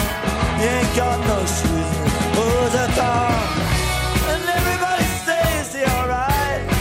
And everybody says, what's he like? Everybody says, look funny. That's that. I see a car smashed at. Cut the applause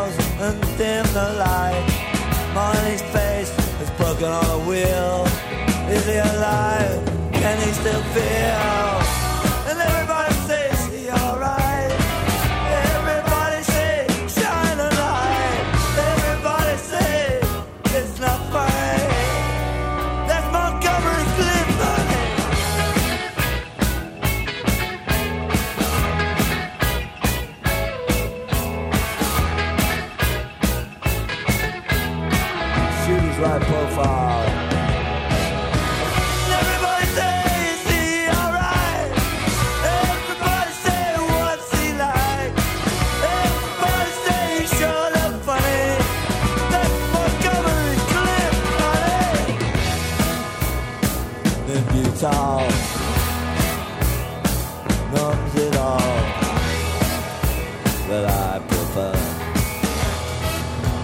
Alcohol.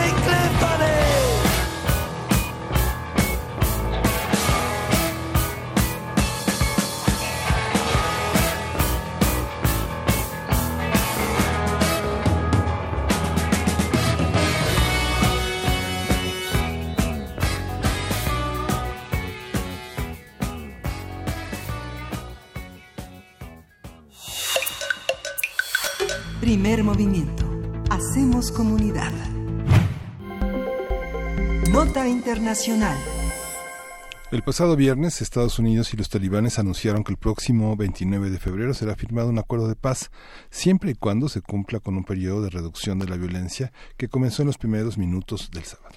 Mike Pompeo, secretario de Estado de los Estados Unidos, afirmó en un comunicado que el acuerdo busca terminar con la guerra de Afganistán disminuir la presencia de tropas aliadas, así como asegurar que ningún grupo terrorista utilizará el territorio afgano para amenazar a los Estados Unidos o a sus aliados. La guerra de Afganistán comenzó el 7 de octubre de 2001, cuando el entonces presidente de Estados Unidos, George Bush, anunció la invasión a ese país, unas semanas después de los atentados terroristas del 11 de septiembre, al señalar a los talibanes de dar refugio a Osama Bin Laden y otros líderes de Al-Qaeda.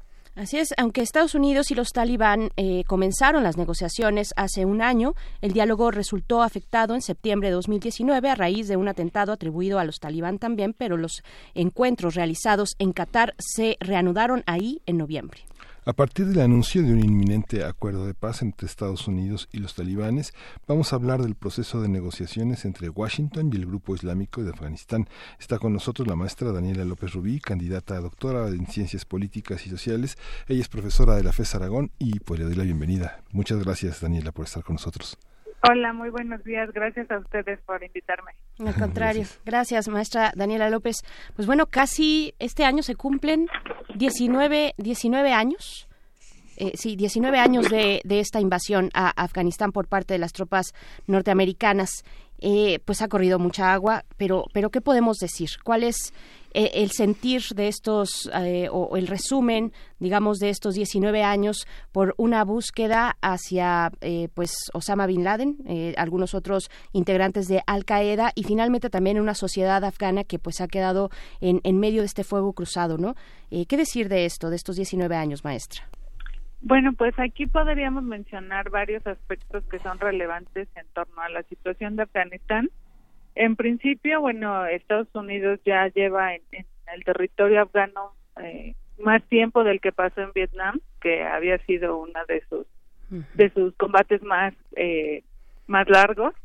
Por otro lado, el hecho de que las condiciones sociales en Afganistán, que se suponía era la bandera de la libertad la que llevaba Estados Unidos para darle a la población el respeto de sus derechos humanos, la democracia, la libertad, pues esto no ha sucedido como, como se planteaba.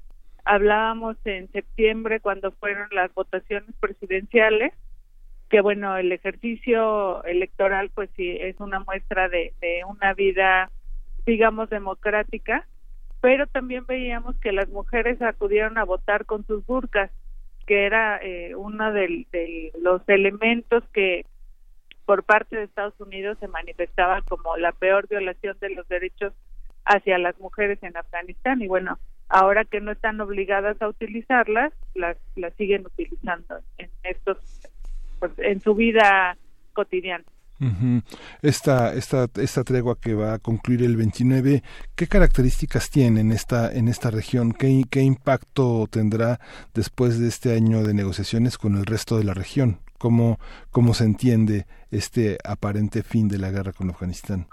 Es interesante el momento en el que ocurre esto porque si recordamos el resultado de las elecciones tenía que haberse presentado desde octubre y se presentó apenas la semana eh, hace una semana.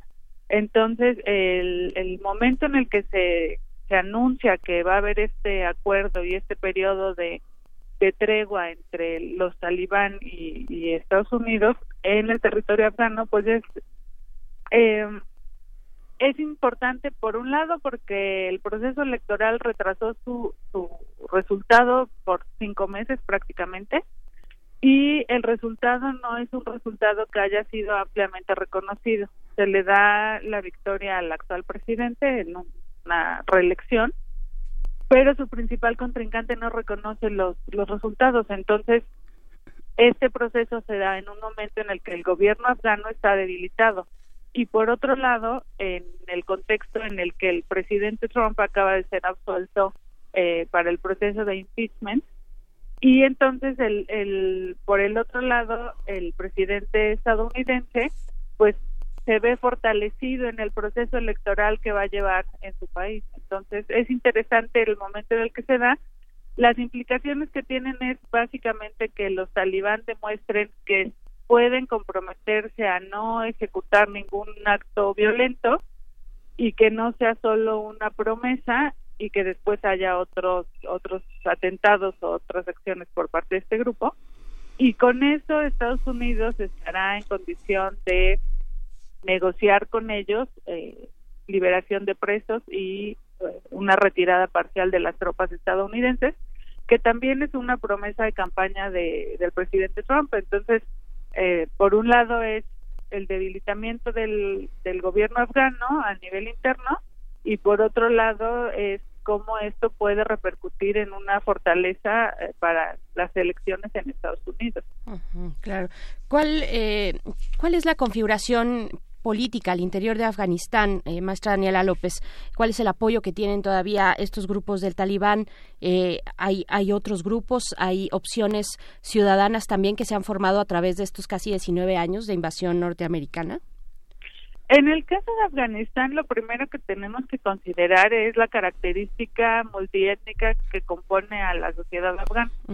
En ese sentido es difícil hablar como de grupos que cohesionen a más de una etnia porque pues eh, tradicionalmente a quienes reconocen las, las etnias afganas es a su líder étnico, a su líder tribal.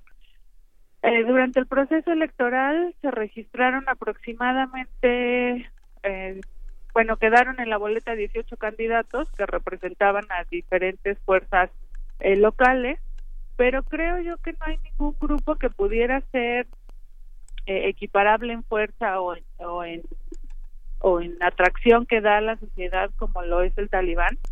Y la principal eh, idea que promueve el talibán y que es la que lo hace atractivo para la sociedad afgana es precisamente su oposición a todo lo que representa Occidente desde el desde el punto de vista de las tradiciones musulmanas. Entonces, creo yo que no hay otro otro grupo que pudiera cuestionar a la sociedad y a nivel interno, pues el gobierno está en un proceso de, de tratar de legitimar el resultado de las elecciones. Entonces, es, es un ambiente complicado porque además eh, la fortaleza que ha tenido el talibán desde su creación ha sido eh, el rechazo a todo lo que lo que parece occidental y todo lo que tiene ese esa influencia de los Estados Unidos. Dicen que hay cinco mil talibanes en la cárcel, van a ser liberados.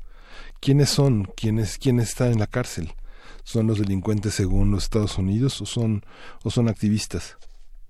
Eh, no tengo exactamente el dato de, de qué tipo de personas son las que están apresadas pero eh, ese es uno de los puntos de, negociación. Y también aquí hay que recordar que cuando fue la elección presidencial de 2014, el actual presidente Ghani lo que promovía era un, em, una negociación con los excombatientes talibán y que en ese eh, gobierno de coalición que se formó en aquel momento también estuvieran representados los talibán, precisamente por la fuerza política y social que tienen al interior del país. Entonces, eh, pues sí, eh, falta revisar el dato de, de qué características tienen las personas que están presas, pero ese es uno de los elementos de, de negociación que tienen ahorita en la mesa de Estados Unidos y los talibanes claro, que decir también de, bueno, en aquel momento fue eh, una, una alianza, una alianza que comprometió a muchos países eh, a apoyar esta invasión ah, de Estados Unidos a Afganistán. Eh, ¿Dónde están? ¿Dónde están esos, esos aliados? ¿Cómo, ¿Qué papel juegan otros países en esta configuración? Pues bueno, en el caso de Afganistán, desde 2003, digamos, muy al principio del inicio de la intervención por fuerzas extranjeras, los ojos de prácticamente todo el, mundo y el apoyo que se estaba dando se movió hacia Irak. Entonces prácticamente quien quedó en estado, en perdón, en Afganistán fue únicamente Estados Unidos. Y ahora lo que lo que mencionan algunos eh, representantes de algunos países es que ven con buenos ojos que se lleve a cabo este este acuerdo. Y pues de lograrse yo creo que sentaría una base necesaria para, para poder hablar de un proceso de, de estabilización y de pacificación del, del Estado afgano. claro que y, y, eso también es una pregunta cuáles son eh, las repercusiones eh, positivas tal vez para una región pues que ya ya requiere de, de ese tipo de atención de lograrse esos acuerdos eh, maestra bueno yo creo que en principio es el em, el reconocimiento que se hacen como interlocutores tanto Estados Unidos como como los talibán pero por otro lado, de manera negativa, el hecho de que están haciendo a un lado al gobierno afgano. Eh, digamos, en, en esta en esta jugada que están haciendo Estados Unidos y los talibán, no se habla de la participación del gobierno afgano, sino hasta posterior a la firma del acuerdo. Mm. Eh, a nivel interno, yo creo que podría traer un, un espacio de quizá de tranquilidad para empezar a, a a, revisar cuál sería la ruta a seguir, principalmente para el retiro de las tropas estadounidenses y posteriormente con qué consideración va a quedar el talibán posterior a esto. Entiendo que si se firma el acuerdo, eh, los talibán quedarán comprometidos a no volver a tomar las armas. Entonces, ¿bajo qué lógica quedarían considerados dentro del Estado y dentro de la política del país? No sé si a lo mejor como como un grupo político como o únicamente como un grupo social no lo sé. Entonces eh, esos son los puntos que tendríamos que revisar del, del acuerdo que se firme si es que se firma el 29 de febrero. Estos puntos de, este que son puntos que algunos analistas han considerado electorales a favor de Donald Trump son bastante distintos al asesinato de Soleimani, al NAFTA que firmó con Canadá y Estados y México. Esto implica eh, un conjunto de por lo menos 2.300 muertos desde que inició la guerra, más de 20.000 heridos. Esto es, este, recuerda tanto a Vietnam para mucha parte de la sociedad norteamericana, Camboya. Este, ¿Es un elemento electoral a favor de Donald Trump, a pesar de que se piense que se va a acabar una guerra? Yo creo que a lo que está apostando el presidente Trump es a lograr un acuerdo con el que se va a comprometer a retirar a las tropas y, bueno, desde mi punto de vista a nivel social en Estados Unidos, el, el ver regresar a los, a los soldados de esta guerra, pues ya resultará algo positivo. Desconozco si eso le sea suficiente al presidente Trump para asegurar su reelección, pero definitivamente va a ser un elemento que va a tener ahí eh, como una de sus cartas para, para el proceso electoral, porque también fue una promesa de campaña en su primera elección y digamos si no si no la cumple entonces eso le puede quitar le puede quitar algunos puntos para para el proceso de elección Generalmente eh, solemos hablar, pues, por supuesto, de las tropas norteamericanas, de los mismos grupos organizados, el Talibán, en fin, eh, de estas grandes entidades, pero, pero hay también saldos de esta invasión hacia, hacia la población y hacia ciertos grupos más vulnerables que otros dentro de la población afgana. Eh, ¿qué, decir de esto, de esos saldos, maestra, como comentario de cierre de esta conversación? ¿Qué podemos decir de, de cómo llega estos 19 años después la población en general? Pues aquí es interesante por el hecho de que mucha, eh, bueno, la población joven que vive ahora en Afganistán no conoce el país de una manera distinta, solo lo conoce en el contexto de la guerra y de la invasión y de los atentados terroristas.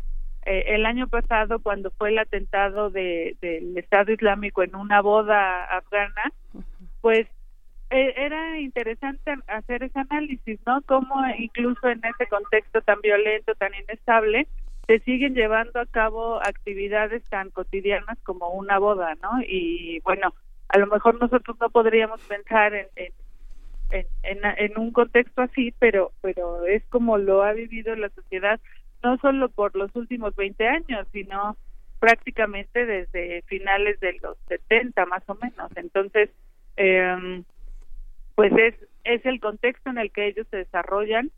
Eh, pues sí, efectivamente la sociedad es la más vulnerable y es en, en donde repercuten todos estos problemas políticos, eh, incluso de alcance internacional. Pero eh, para mí al menos eso significaría pensar que ya se va a poner atención en esas eh, condiciones en las que está la sociedad y que eso les va a permitir empezar un proceso de reconstrucción que les permita ya lograr un país estable. claro, maestra, ya ahora sí de verdad por último, es que es que me quedé pensando también en un ángulo distinto que es el que tiene que ver con el periodismo y también con la filtración de estos eh, documentos, cientos de documentos tanto de Irak como de Afganistán que fueron eh, las filtraciones de WikiLeaks, ¿no? Eh, y hay procesos abiertos y hay personas, eh, bueno, por decirlo eh, pronto, Julian Assange, en fin, y personas que no pueden regresar a su país, etcétera, en el contexto de, de Wikileaks. ¿Hay, ¿Hay alguna línea de esto o ya nos olvidamos como una buena etapa del periodismo eh, internacional de estas cajas negras donde pues se reservaban esa eh, o, por lo menos el, eh, alojar esa información en espacios más o menos seguros dentro de los distintos diarios los más importantes del mundo no hay algo hay algo por ahí que, que agregar pues yo lo que lo que estuve revisando en estos días con, con esta información es que pues no no se olvida esa parte de que se ha estado dando información durante todo este proceso que lleva Estados Unidos presente en Afganistán que no necesariamente representa lo que está sucediendo en el país. Entonces bueno si si nuestra fuente de información es eh, lo que nos dicen las fuentes oficiales y, y el acceso al país es explicado pues pues sí tendríamos que hacer una re-revisión de la información y esperar que conforme se vaya tranquilizando la situación exista mucho más información disponible para para quienes no estamos ahí. Por supuesto, fue una pues una de las mayores filtraciones de la historia militar, ¿no? Donde se relataba y se documentaba eh, que se mataron a cientos de civiles en incidentes, pues muy oscuros, ¿no? Eh, que digamos sustentados en estos ataques hacia el Talibán, pero que tenían formas bastante poco claras, digamos, y oscuras de, de llevar a cabo la fuerza militar. Eh, pues muchas gracias, maestra Daniela López Rubí, profesora de la FES Aragón, por compartir con nosotros esta mañana. Muchísimas gracias. Gracias a ustedes. Buen día. Hasta pronto. Hasta pronto.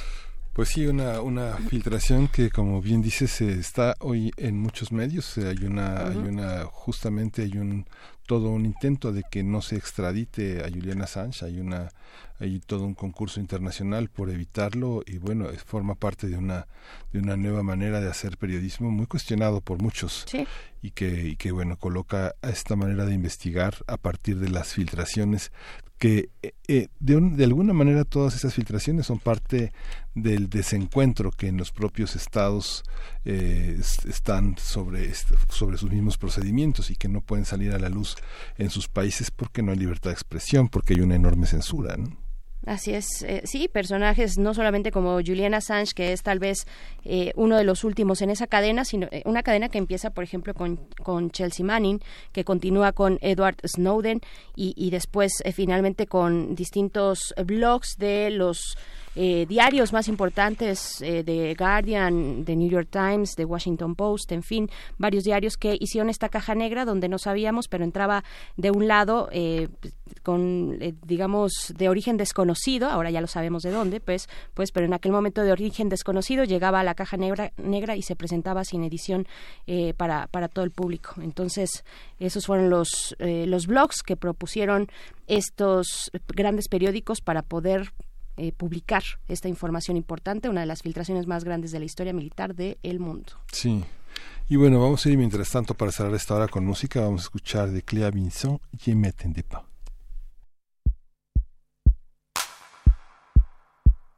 J'ai cherché l'amour dans les yeux des uns des autres, mais aucun n'a fait son lit. Dans mon nid de chercheuse d'or, des histoires, des entre-deux. J'en ai eu des tas, mais là où je suis maintenant, je ne m'y attendais pas. Brevísima pausa dramática para despedirnos de la radio Nicolaita y dejarles con esta canción. Nos encontramos con ustedes el día de mañana a las 8. Seguimos aquí en el 96.1 de FM en Radio UNAM. Ils n'ont pas tenu longtemps l'amour sans horizon. Je l'ai vu dix fois, cent fois,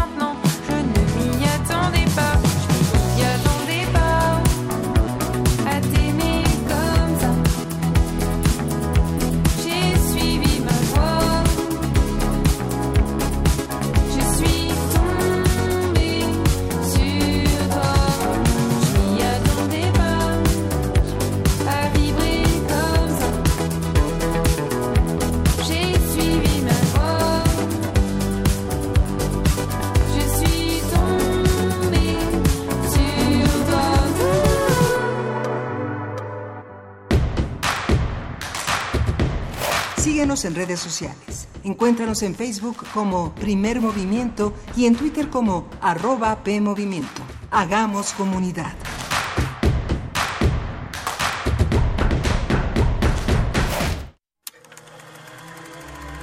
Desde Venecia, pasando por Cannes, hasta los premios Oscar, el cine iberoamericano está conquistando a los públicos más exigentes. Las películas más relevantes de todos los géneros y formatos, los grandes cineastas y también los actores, están en Encuadre Iberoamericano. Una coproducción de TV UNAM y Canal 22 que conducen Fernanda Solórzano y Leonardo García Tsao. No te lo pierdas el primer viernes de cada mes a las 21 horas por la señal de TV UNAM. Síguenos también por tv.unam.mx y por nuestras redes sociales. En los últimos 10 meses, han ocurrido 23.400 asesinatos y 1.538 secuestros. México vive la peor crisis. Feminicidios y secuestro de menores van a la alza. Es urgente parar esta tragedia.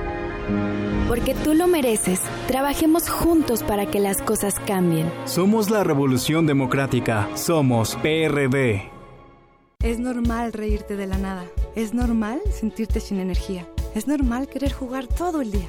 Es normal sentirte triste sin razón. Es normal enojarte con tus amigos o con tus papás. Pero también es normal sentirte feliz, jugar con quien tú prefieras y a lo que a ti te gusta. Disfrutar de videojuegos, pero también de tu imaginación. Es normal ser tú, único. Así que escúchate, siente quién eres y disfrútalo. No necesitas nada más. Nada. Juntos por la paz. Soy Enriqueta Lunes y estoy en Descarga Cultura. Escucha. Literariedad del escritor colombiano Andrés Burgos. La leyenda decía que cuando el niño Carro era niño, los ladrones se habían metido a la casa de sus padres, a quienes mataron porque opusieron resistencia. El único que había sobrevivido al robo era él. Los delincuentes, aunque le perdonaron la vida, se la torcieron para siempre. Entra a www.descargacultura.unam.mx. Coronavirus, coronavirus. Coronavirus 2019 de Wuhan. Desde los primeros días de este año, hemos visto el desarrollo de una epidemia causada por un nuevo coronavirus originado en China, que en poco tiempo ha llegado a varios países en los cinco continentes. Ante esta situación, la Organización Mundial de la Salud ha declarado el estado de emergencia de salud pública internacional. Los coronavirus son un grupo de virus que causan catarro común, generalmente leve y sin complicaciones, y algunas veces problemas gastrointestinales. El nuevo coronavirus 2019, originado en China, se ha distinguido de los otros porque se contagia fácilmente y puede provocar enfermedad grave en poco tiempo, sobre todo en personas con alguna enfermedad previa o que no reciban atención oportuna. Al igual que el resto de las infecciones respiratorias agudas, el nuevo coronavirus se contagia por el moco y la saliva que se elimina al toser, estornudar, tocar o limpiar la nariz o la boca. Para prevenir contagios hay que procurar la etiqueta respiratoria, es decir, toser o estornudar tapando la nariz y boca con el ángulo interno del codo, limpiar nariz y boca con pañuelos desechables y tirarlos en la basura, así como mantener las manos limpias lavándolas con agua y jabón o utilizando geles con alcohol o antisépticos. Gracias a la experiencia de epidemias previas como la de influenza en 2009, en México estamos preparados para enfrentar esta situación. Es importante estar pendientes de la información que proporcione la Secretaría de Salud sobre la evolución de la epidemia y, en caso necesario, buscar atención médica profesional para el diagnóstico y tratamiento de las infecciones respiratorias en esta temporada. Radio UNAM. Experiencia sonora. Encuentra la música de primer movimiento día a día en el Spotify de Radio UNAM y agréganos a tus favoritos.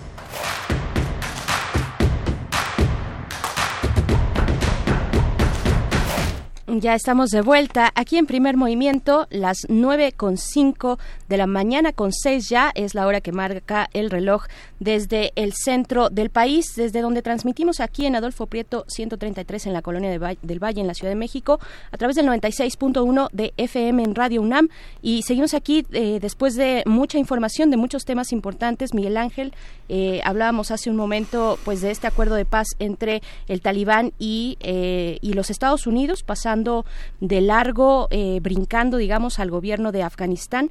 Y, en este contexto también es mencionábamos pues la cuestión de WikiLeaks. Y hoy precisamente eh, se está llevando a cabo pues comienza el juicio en Londres, el juicio de extradición. Bueno, las autoridades, la justicia de, de, Londres, pues revisará si, si procede o no este, esta petición de extradición por parte de los Estados Unidos para pues que enfrente allá la justicia este, pues este, este hombre, eh, algunos le dicen hacker, eh, otros periodista, en fin, este, este hombre de Australia eh, que, que, está pues desde hace muchos años pues bajo este resguardo, pero que ahora podría terminar, ¿no? Sí, justamente es una es una situación que bueno vale la pena revisar vale la pena seguir ese juicio de extradición hay una hay todo un conjunto de activistas en el planeta que que se oponen a ese paso para atrás que significaría ser juzgado por una forma, si se quiere, oblicua de defensa de la libertad de expresión. Y bueno, eh, escuchó usted la cápsula que eh, nuestro equipo de producción preparó para estar en seguimiento con el coronavirus. Ha sido, está pues desgraciadamente en gran parte de la prensa europea, en la prensa internacional, que Italia es el país europeo que se ha afectado más por el coronavirus. Imagínense, 52 mil personas fueron puestas en cuarentena en localidades como Lombardía y Veneto, que es este justamente esta frontera con la Europa. Las autoridades bueno, han cerrado escuelas, museos, cines, sitios emblemáticos como la Catedral de, de Milán, el célebre Duomo, que es una de las atracciones mayores en, en Milán, este Duomo donde cruzan miles de personas diariamente. Eh, y el Teatro de la Escala, que está ahí a unas cuantas calles, pero un teatro, un, eh, un, un, teatro que es el emblemático de las artes escénicas de la ópera, el Piccolo Teatro, que también está a unos pasos, todo está a unos pasos en esa gran ciudad en Milán, pero suspender toda esta, toda esta actividad eh, económica significa un enorme, unas enormes pérdidas y un enorme temor. También se canceló el Carnaval de Venecia, imagínense, así es, ante el aumento de 152 casos de coronavirus, así que bueno, que ya ha provocado tres muertes allá.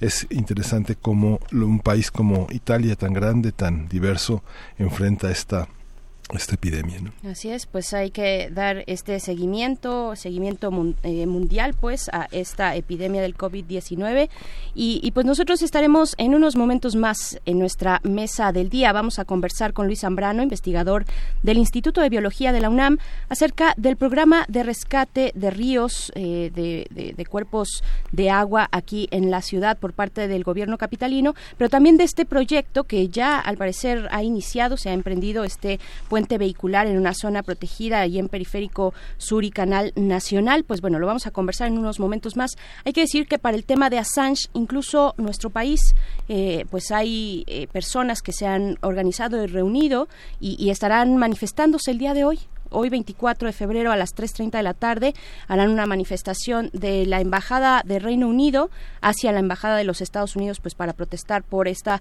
eh, por esta posible extradición eh, en defensa en defensa de Julian Assange una extradición que pide los Estados Unidos pues por estas filtraciones de eh, material militar precisamente de donde de, de, lo que estábamos conversando de Afganistán y de Irak pues bueno eso va a ocurrir en, en la Ciudad de México como en muchas otras ciudades en el mundo que ya se han dado cita para realizar estas protestas. Y pues bueno vamos vamos con lo siguiente eh, que es la poesía necesaria y después viene la mesa del día. Primer movimiento. Hacemos comunidad. Es hora de Poesía necesaria. Bien, pues el próximo sábado 29 de febrero se presentará en la FIL de Minería el libro Poesía Reunida de Coral Bracho. seguro ustedes ya la conocen, es poeta, traductora, académica también de esta universidad, un gran referente de la literatura mexicana algunos de sus poemarios pues han sido traducidos al inglés, al francés, multipremiada y, bueno, ¿qué más podemos decir de Coral Bracho sino mejor escuchar su poesía? Lo que vamos a escuchar se titula Peces de piel fugaz. Ese es el poema y lo vamos a acompañar con música de Radiohead, Weird Fishes, es decir, peces extraños, así se llama esta canción Weird Fishes, de el disco In Rainbows, que se publicó en 2007 eh, pues bueno, hay una polémica si es de los mejores, si no, no sé. ¿Ustedes qué opinan? ¿Les gusta Radiohead? Vamos con esto que es Peces de piel fugaz de Coral Bracho. Es un poquito largo, espero que la producción me dé chance de eh, poder leerlo completo, pero si no, pues de todas maneras eh, es imperdible que lo puedan consultar completo. Está ahí el link en nuestras redes sociales. El borde es una boca finísima, una escisión aguda y deslumbrante. El negro como una forma de luz que marca orillas, espacios entorpecidos, fuegos limítrofes. A medida que avanzo, el agua cambia. La fiesta estaba impregnada de pequeños monos inabordables. Alguien incrustó sobre el lodo una estructura cuadriculada de ramas huecas, y fue como abrir un espejo a las ansias de nado. Todo se esparce en amarillos, los monos saltan, antes, cuando miraba el tiempo como se palpa suavemente una seda, como se engullen peces pequeños, el sol desgajaba el aire haces del aire haces de polvo, en un espacio abrupto pero preciso. A partir de entonces los árboles. Hacía abajo las ganas irrefrenables. Los monos, como dijeron todos, eran salvajes, cuerpecillos tirantes y amarillentos. El juego era portentoso, desarraigado, las manos llenas de lodo. El agua brilla, pez lento y adormecido. En sus ojos la noche es un impulso vago y oscilatorio, una tajada oscura, borde brevísimo lo delinea. Pero empezar aquí con el consuelo de ver a todos enardecidos y mirar de improviso sus dedos híbridos infantiles, vocecitas hirvientes que revientan desiertas. Al margen hay un abismo de tonos, de nitidez, de formas.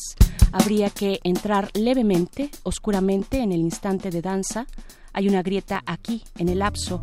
En la cueva las raíces se adhieren, con fanática astucia las ramas se desdoblan con gracia. Eh, es en vez de morder la espesura reciente o separar las sombras espumosas y leves con un esguince de fauno.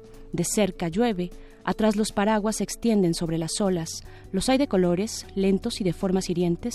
Las horas se arremolinan y tengo fe porque así como dicen de los estanques, pequeños peces de hiedra tras, eh, tornasolados, había gatos, insectos, tigres, y cuando quisieron abrir las puertas y todo, desde el templo de entrada estaba concentrado en dos líneas, dos fragmentos de feria, bailan en las orillas.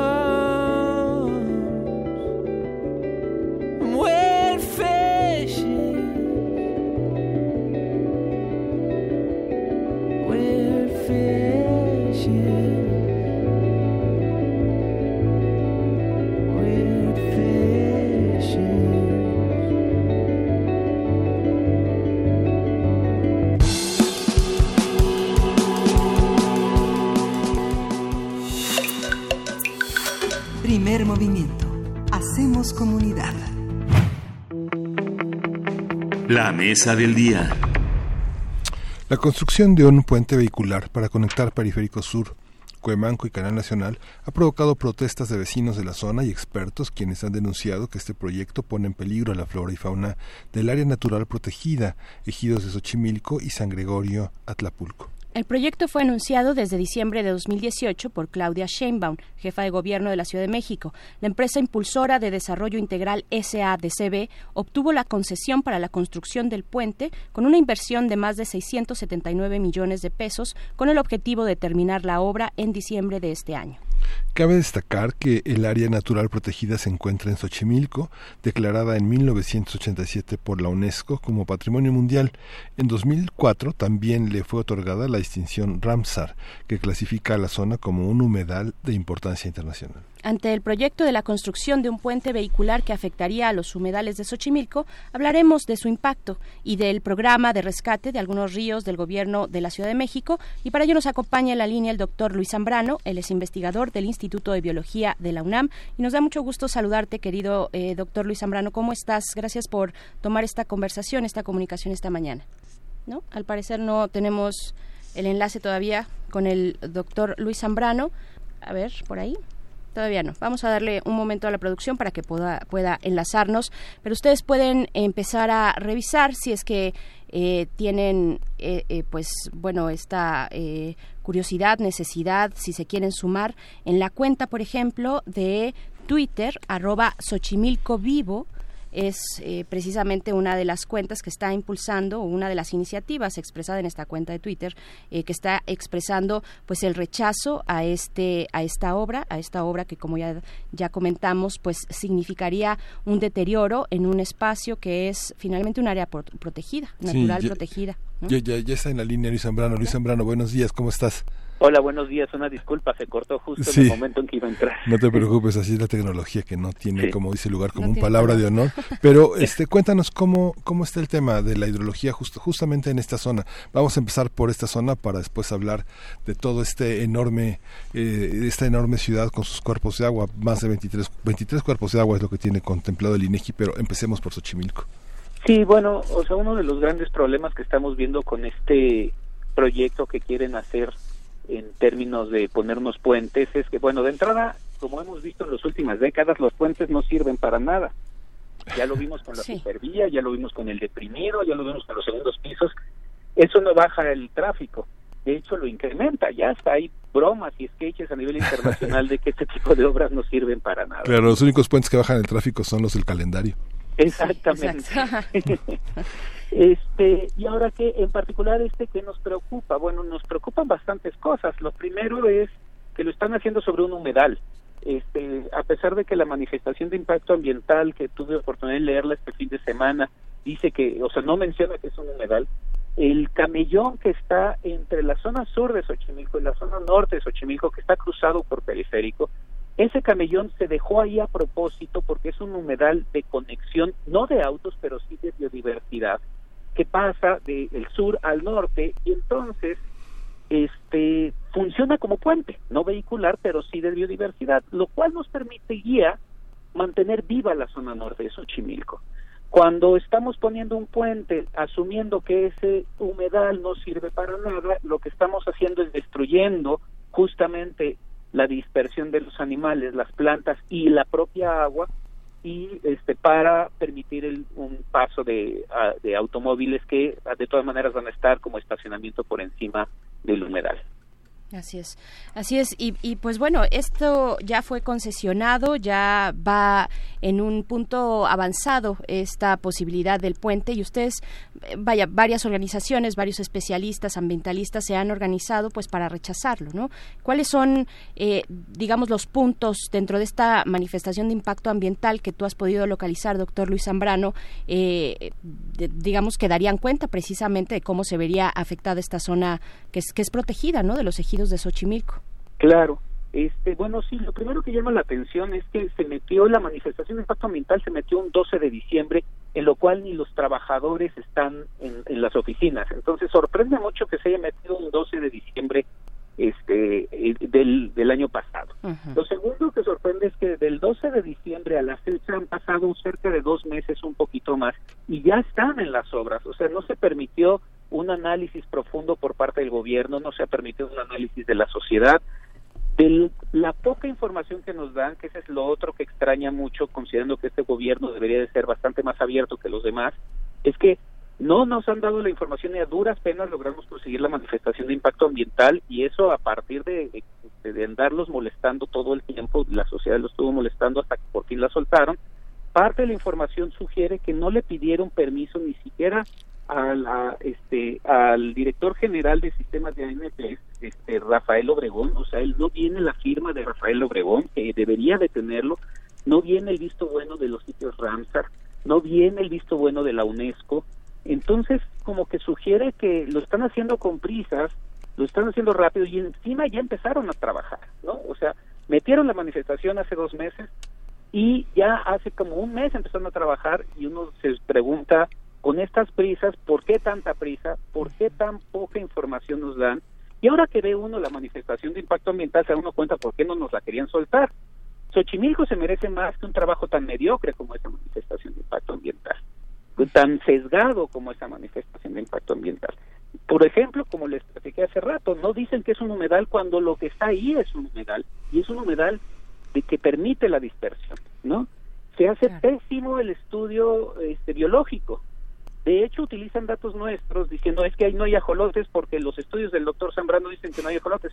Pues no, los estudios del doctor Zambrano no dicen que ahí no hay ajolotes. Mis estudios nunca colectaron en ese lugar entonces no podemos decir si hay ajolotes o no ahí donde nunca hemos colectado, por ejemplo, pero entonces tienen este tipo de información amañada que no nos permite saber exactamente qué hay en ese lugar y cuál es el efecto negativo de unos puentes de ese calibre.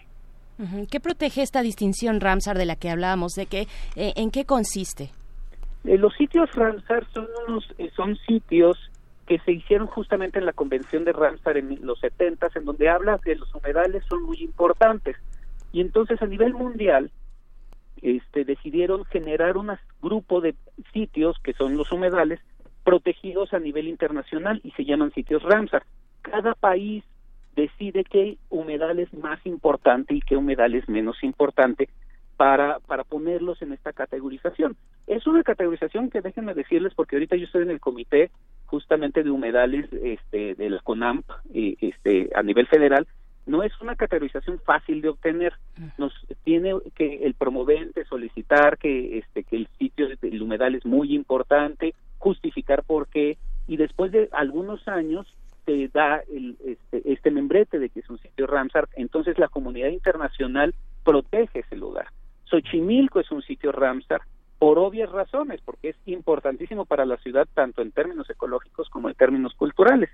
Y sin decir agua va, están perturbando con este puente que no va a servir para nada, no me canso de repetir, este nada más que para los bolsillos de algunas constructoras, este están perturbando un sitio Ramsar y probablemente este, a nivel internacional nos llamen la atención o incluso hasta esté en peligro de quitarle el membrete. Lo mismo con sitios de patrimonio UNESCO.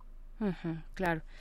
Esta, esta consideración sobre este sitio Ramsar que tiene todo un sistema lacustre que va de los ejidos de Xochimilco y San Gregorio a Tlapulco, tiene ya una, una ficha que se llenó desde enero del 2004. Hay, una, hay toda una documentación muy estricta. ¿Cómo pueden pasar por encima por encima de eso digamos que hay varias instituciones que están en el en, ese terreno desde la dirección del sistema de áreas naturales y protegidas desde la dirección ejecutiva de conservación y restauración de recursos naturales la de recursos naturales y desarrollo rural la secretaría del medio ambiente. Cómo se puede pasar por encima de todo eso digamos cuando es una es una ficha pues internacional en el, en ese sentido no pues yo también me pregunto lo mismo.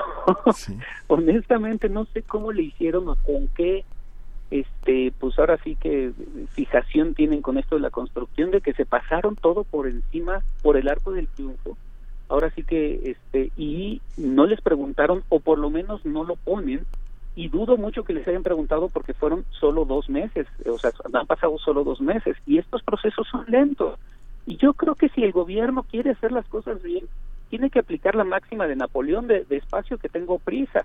Si tiene un proyecto que, que, que está afectando algo tan importante y realmente es muy importante para la ciudad como es Xochimilco y su biodiversidad, pues más bien que se vaya lento, que se vaya discutiendo con los expertos, que se vaya discutiendo con las instancias internacionales y con las propias instancias de gobierno porque así la ley lo pide. La ley indica que lo tiene que hacer de esa manera y no nada más como el borras, aventarse y hacerlo rápido para que la gente no se queje. Digo, a mí sí me impresiona un poco, seguramente ustedes escucharon la noticia del fin de semana, de que en el billete de 50 pesos va a estar el ajolote y va a estar la chinampa.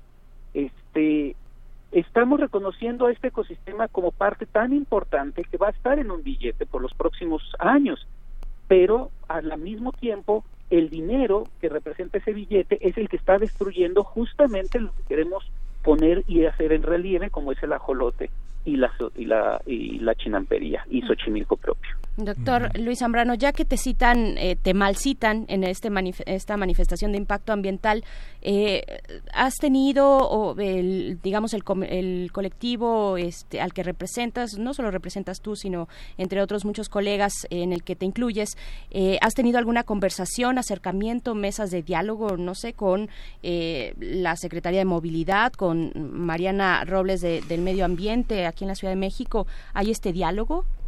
Pues mira, en particular para este caso no. La última vez que platiqué con Marina Robles, justamente le dije, oye, la manifestación de impacto ambiental porque nos urge revisarla y, y ella dijo, sí, la tenemos que poner a, a, este eh, pública y pues sucedió más bien hasta que la, la pidió un grupo de ciudadanos este por medio de este por medio de la, de la solicitud de información pública no nos, aparte de eso no hemos tenido, digo, con Andrés Layuz no hemos tenido ningún tipo de contacto sobre este tema y este y sí nos preocupa y sí nos impresiona un poco que lo hagan sin preguntarnos no solo a, los expertos de las distintas universidades sino también a los a los ciudadanos que también están diciendo oye pues esto nos vino como de sopetón nos vino de sorpresa lo están haciendo ya muy rápido si así está la manifestación, no quiero saber cómo está el este el estudio eh, de, de, la estructura y de la infraestructura, porque también ha de haber sido hecho de manera muy rápida y recordemos que esta es una zona altamente sísmica, lo cual nos preocupa bastante. Esta es una de las zonas en las cuales en un estudio previo con otros investigadores nos dimos cuenta que está altamente vulnerable por los sismos. Entonces, este pues nos preocupa también no solo la seguridad del ecosistema, sino la propia seguridad de, los, de las personas que puedan estar cerca de estos puentes. Por supuesto, fíjate que al respecto nos comentan ya en redes sociales, nos dice Gabriel del Corral en Twitter, dice Barrio, barrio 18 fue construido en el humedal y la colonia ya tiene hundimientos y fugas de agua en toda la colonia. Imaginen un puente, Xochimilco ya está muy dañado y pues bueno, fue uno de los eh, de las demarcaciones que tuvo un impacto muy importante eh, junto con Tláhuac, eh, Palapa también después de los sismos de, 2000, de 2017, ¿no? El sismo del 19 de septiembre.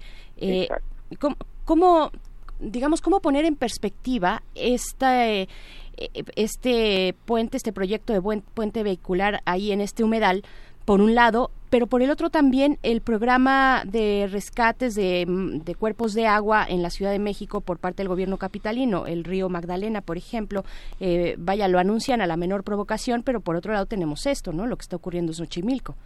Claro, bueno, ya nada más para como cerrar un poco lo de Xochimilco, uno de los argumentos de la manifestación de impacto ambiental es que dice que ya todo está deteriorado y entonces por lo tanto se puede destruir mejor. ¿No? Lo cual, o sea, habla muy mal de las personas que están tratando de llegar a esto. Es así como que, pues usted ya está medio enfermo, entonces ya mejor muérase y este y deje de respirar ajeno, ¿no? Este, Yo creo que el mismo gobierno nos ha apoyado, el mismo gobierno federal nos ha apoyado para la restauración del sistema para la restauración de los lugares. Entonces, este como que el mismo gobierno se está metiendo el pie. Por un lado dice tenemos que restaurarlo y por otro dice bueno como ya está deteriorado pues acabemos lo de destruir. Esa es parte como que de, de, las contradicciones que tiene esa manifestación de impacto ambiental. Con respecto a cómo insertarlo a mí hay veces que me da la impresión de que muchas muchos de estos proyectos tienen como eh, sirven como para tapar los proyectos destructivos en lugar de que formen parte de un gran proyecto que sirva para mejorar las condiciones y, los flujos hídricos de que tenemos en la ciudad. no me queda duda de que la SEGREMA, por ejemplo, que Marina este, este, y el SACMEX están muy interesados, con las pláticas que hemos tenido, están muy interesados en mejorar los ríos y los eh, humedales de esta ciudad y de repente vienen estos proyectos que vienen a romper justamente con todo este, este con toda esta plataforma que de, más o menos están haciendo. Ahora, en particular, todos estos proyectos a mí sí me preocupa un poco porque otra vez los veo con mucha prisa. Este, y otra vez desde espacio que tengo prisa y el mejor ejemplo es el Canal Nacional. Uno ve qué hicieron en el Canal Nacional y uno dice, pero mejor no lo no lo toquen porque este el otro día tuve la oportunidad de ver una serie de fotografías en las cuales se ve que el lecho del río ya está encofrado. Eso quiere decir que en lugar de que en el río haya tierra, hay piedras con, lo, con, con cemento, lo cual destruye la, por, por completo pues toda la, eh, la biodiversidad que podría tener el canal nacional. Además de eso, se tiene el problema de los vecinos porque generó mucha división vecinal ese tipo de proyectos y además de eso se le quitó uno de los grandes propósitos que tenía el Canal Nacional, que era que sirviera de medio de comunicación para bicicletas, precisamente por la discusión con los vecinos. Entonces se ve que este atrabancamiento de mejorar ríos un poco como sobre las rodillas, en lugar de mejorar muchas veces puede empeorar. Y uno puede ver, y voy a eh, buscar las fotografías y las voy a hacer públicas en el Twitter, de cómo han restaurado la zona restaurada y la zona no restaurada. Y uno puede ver que es mucho mejor tener una zona no restaurada del Canal Nacional porque es mucho más diverso, tiene más servicios ecosistémicos que la zona que está restaurada, por lo pronto en lo que se ven en las fotografías. Sí, y esta, esta, este conjunto ¿Cómo piensas que qué consecuencias va a tener con el otro conjunto eh, hidrológico en la Ciudad de México y sobre todo en esa en esa zona, Luis? ¿Qué, qué antecedentes deja? Digo, deja una muy pésima esperanza, ¿no? De una, una muy mala esperanza, una muy mala probabilidad de que este ordenamientos, estos ordenamientos territoriales que ha tratado de trabajar la Procuraduría Ambiental desde los 90 prosperen. Pareciera que todo se va a arruinar si el espectro inmobiliario arruinó gran parte del paisaje urbano, ahora este panorama hídrico pues es muy desalentador. ¿Hay alguna esperanza? Sí, yo creo que sí. Mira, yo tengo esperanza porque creo que tanto los secretarios como de, de, este, de SEDEMA, como de CEMOVI, este, como de CEDUBI, son personas muy inteligentes, muy comprometidas. Digo, los conoce uno de antes y sabes este, cómo funcionan y funcionan muy bien. Entonces, lo que hay que hacer es decirles, bueno, estamos a tiempo de cambiar este atrabancamiento, de querer hacer las cosas rápido, con tal de tener resultados rápido, y hagámoslo despacio pero bien. Y pensemos que este el flujo hídrico de esta ciudad, que tiene unos este cuarenta y tantos ríos, más los humedales, etcétera, los podamos ir haciendo poco a poco y bien hechos, trabajando con los vecinos, porque es fundamental trabajar con la parte social, trabajando con los flujos hídricos y entendiendo lo que es la biodiversidad y no contratando a estas empresas que se ve que su ética en términos de manifestaciones de impacto ambiental están más relacionados con el dinero que con este, la conservación propia del ecosistema y con el entendimiento propio del ecosistema. Estamos en un momento muy crítico en la ciudad, que, nos, que ha sido un momento crítico que no es culpa de este gobierno, sino culpa de cómo hemos venido trabajando este, esta ciudad desde los 80, desde los 70 este es el momento en el que tenemos que o lo recuperamos bien y trabajamos bien, pero eso implica bien este, bien pensado y con su tiempo y sus tiempos o acabamos por darles en la torre a los pedazos, a los últimos resquicios que nos quedan, que nos dan muchos servicios ecosistémicos, como evitar inundarnos. Por ejemplo, lo que acaba de decir el radio escucha. Así es, así es. sí, ¿qué, tendría que implicar eh, la recuperación de uno de estos cuerpos de, de, agua en la ciudad, de estos ríos urbanos, eh, Luis? ¿Qué, se tendría que mm, analizar? ¿A quién se tendría que convocar para hacerlo? Como dices, sin prisa, eh, eh, eh, porque llevamos, porque estamos apurados, ¿no? Más bien con calma, con calma, pero, pero porque estamos apurados con esta situación que ya nos tiene precisamente en tiempos de lluvia, pues como, como, como hemos visto, ¿no? ¿Quiénes tendrían que estar convocados? ¿Cómo se tendría que diseñar un proyecto como este? A muy grandes rasgos, por supuesto. Pues mira, yo, yo creo que lo primero que hay que hacer es ah, generar las prioridades de qué ríos a partir de la hidrología del, valle son prioridad, ¿no? Este, cuáles son los que cargan más agua, cuáles son los que cargan menos agua, que son los que generan más inundaciones, etcétera. Una vez priorizado, uno se tiene que sentar y eso se lleva sus meses, se lleva probablemente hasta un par de años. Sentarse con las comunidades, o sea, sentarse con los vecinos de alrededor y decir, a ver, necesitamos hacer algo aquí y, y tenemos que cumplir con todos estos requisitos. ¿Qué proponen ustedes? Y a partir de una interacción con los vecinos, en donde sí entra la política partidista, entran los vecinos que quieren sacar raja por todo, entra todo mundo allí, pero hacerlo bien puede servir mucho más a decir, bueno, el trazo va a ser este, con los técnicos también y con los científicos. Entonces decir, bueno, este río tiene todos estos servicios ecosistémicos, tiene todas estas virtudes y si se le, restaura de esta manera va a mejorar y potenciar mucho más. Y ponemos a los académicos con los vecinos para empezar a trabajar e ir poco a poco este, teniendo un buen plan. Una vez que uno tiene el buen plan, entonces uno empieza a pensar ya en los renders. Pero me da la impresión de que esto está haciendo al revés. Claro. Eh, ¿Cuál es el siguiente paso? ¿Cómo podemos acompañar, eh, doctor Luis Zambrano, en esta, pues hay incluso una petición eh, digital para frenar esta construcción de un puente vehicular en los humedales de, de, Xochimilco, que finalmente a quien sigue privilegiando, pues es al automóvil que, que, que hay una voracidad ahí que no que no tiene fin, ¿no? Si, si nosotros no le ponemos fin, no se están planteando ciclopistas, en fin, corredores peatonales. ¿Cómo, cómo le hacemos para, para unirnos con ustedes? Pues primero, bueno, lo que, como, como dije apenas, acabamos de recibir la manifestación de impacto ambiental y mi laboratorio vamos a generar ahora, en los próximos dos o tres días, un, un estudio que les vamos a hacer llegar a las autoridades sobre las críticas a la mía, ¿no? Este, que les vamos a hacer llegar a las autoridades, a la Comisión de Derechos Humanos del Distrito Federal y a los medios de comunicación. Y lo que nos encantaría es que ustedes como que lo, lo, eh, lo fueran desglosando y, y, incluso revisando a ver si está bien o no, porque lo que queremos es que la gente se entere de esto, ¿no? Entre más personas se enteren, entonces podemos tomar una mejor decisión como sociedad, ¿no?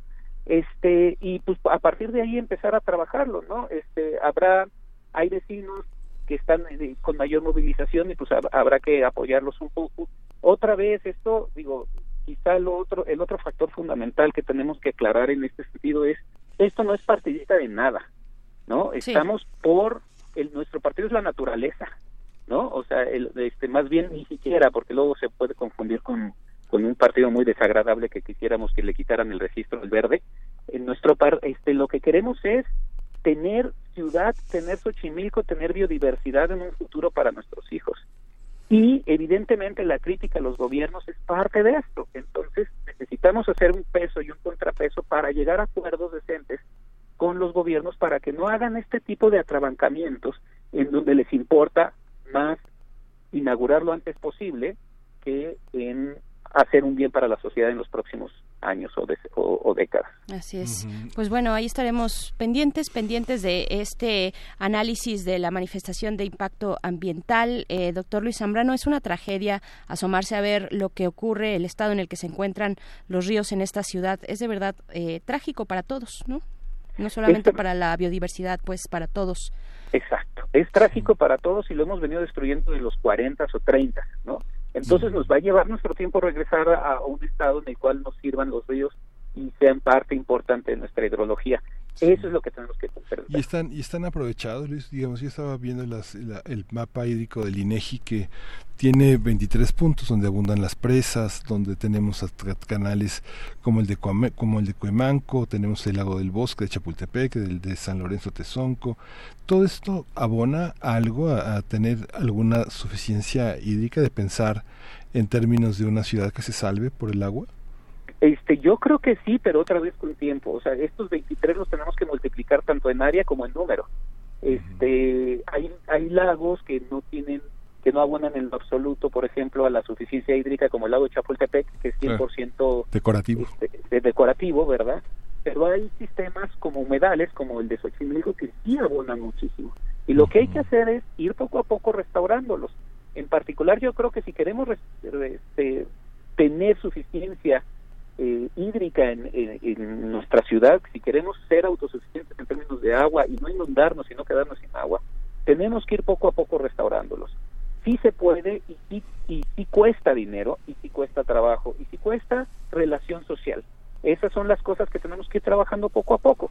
Que se puede, no me queda la menor duda. Que además hay la inteligencia dentro del gobierno para hacerlo, tampoco me queda la menor duda. Pero lo que estoy viendo es un atrabancamiento y de repente este tipo de, de, de acciones completamente inexplicables como este puente, que además ellos saben que son completamente inútiles. Y agresivos además. O sea, una de las cosas, yo como ciclista, lo peor que me pueden hacer como ciclista es tener que cruzar un puente de este tipo. Por supuesto, sí, por supuesto. Pues eh, te agradecemos mucho, doctor Luis Zambrano. Estaremos atentos y, y pues bueno, también ya compartimos por ahí eh, la cuenta, eh, alguna de las cuentas en Twitter donde nos podemos sumar. No sé si tú tengas alguna que quieras compartir. Pues la de, sí, la de Xochimilco Vivo es Esa. una, este, la mía Zambrano Ajolote con X es, es otra con la que podemos empezar a trabajar y este y las personas que se quieran sumar a, a rescatar nuestro nuestro último humedal importante de la ciudad, este, pues échenos la mano porque poco pronto nos vamos a quedar sin eso. Pues ahí está esta, pues, esta cuestión eh, en la Ciudad de México. Arroba Xochimilco Vivo es la cuenta que pueden seguir. Y te agradecemos mucho. Un abrazo, Luis Zambrano. Les agradecemos, les agradezco a, a- a ambos y pues estamos aquí en contacto cuando quieran. Gracias, Liz. Uriel Gámez, que es un ciclista consumado, aplaudió esa decisión del doctor Zambrano porque para los ciclistas hay verdaderos infiernos de, de ascensos y de cruces en la ciudad que son fatales. Sí, claro, y es un gran desincentivo para futuros ciclistas, ¿no? Sí, este, aventarse, aventarse en dos ruedas a esta ciudad, este, no es, no es cosa sencilla.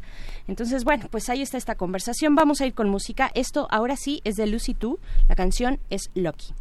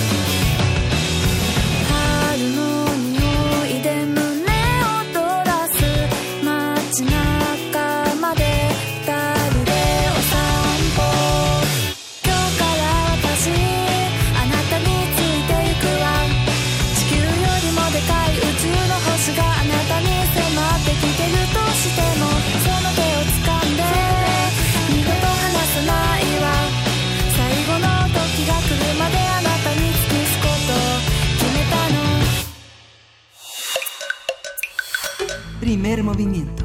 Hacemos comunidad. Biosfera en equilibrio.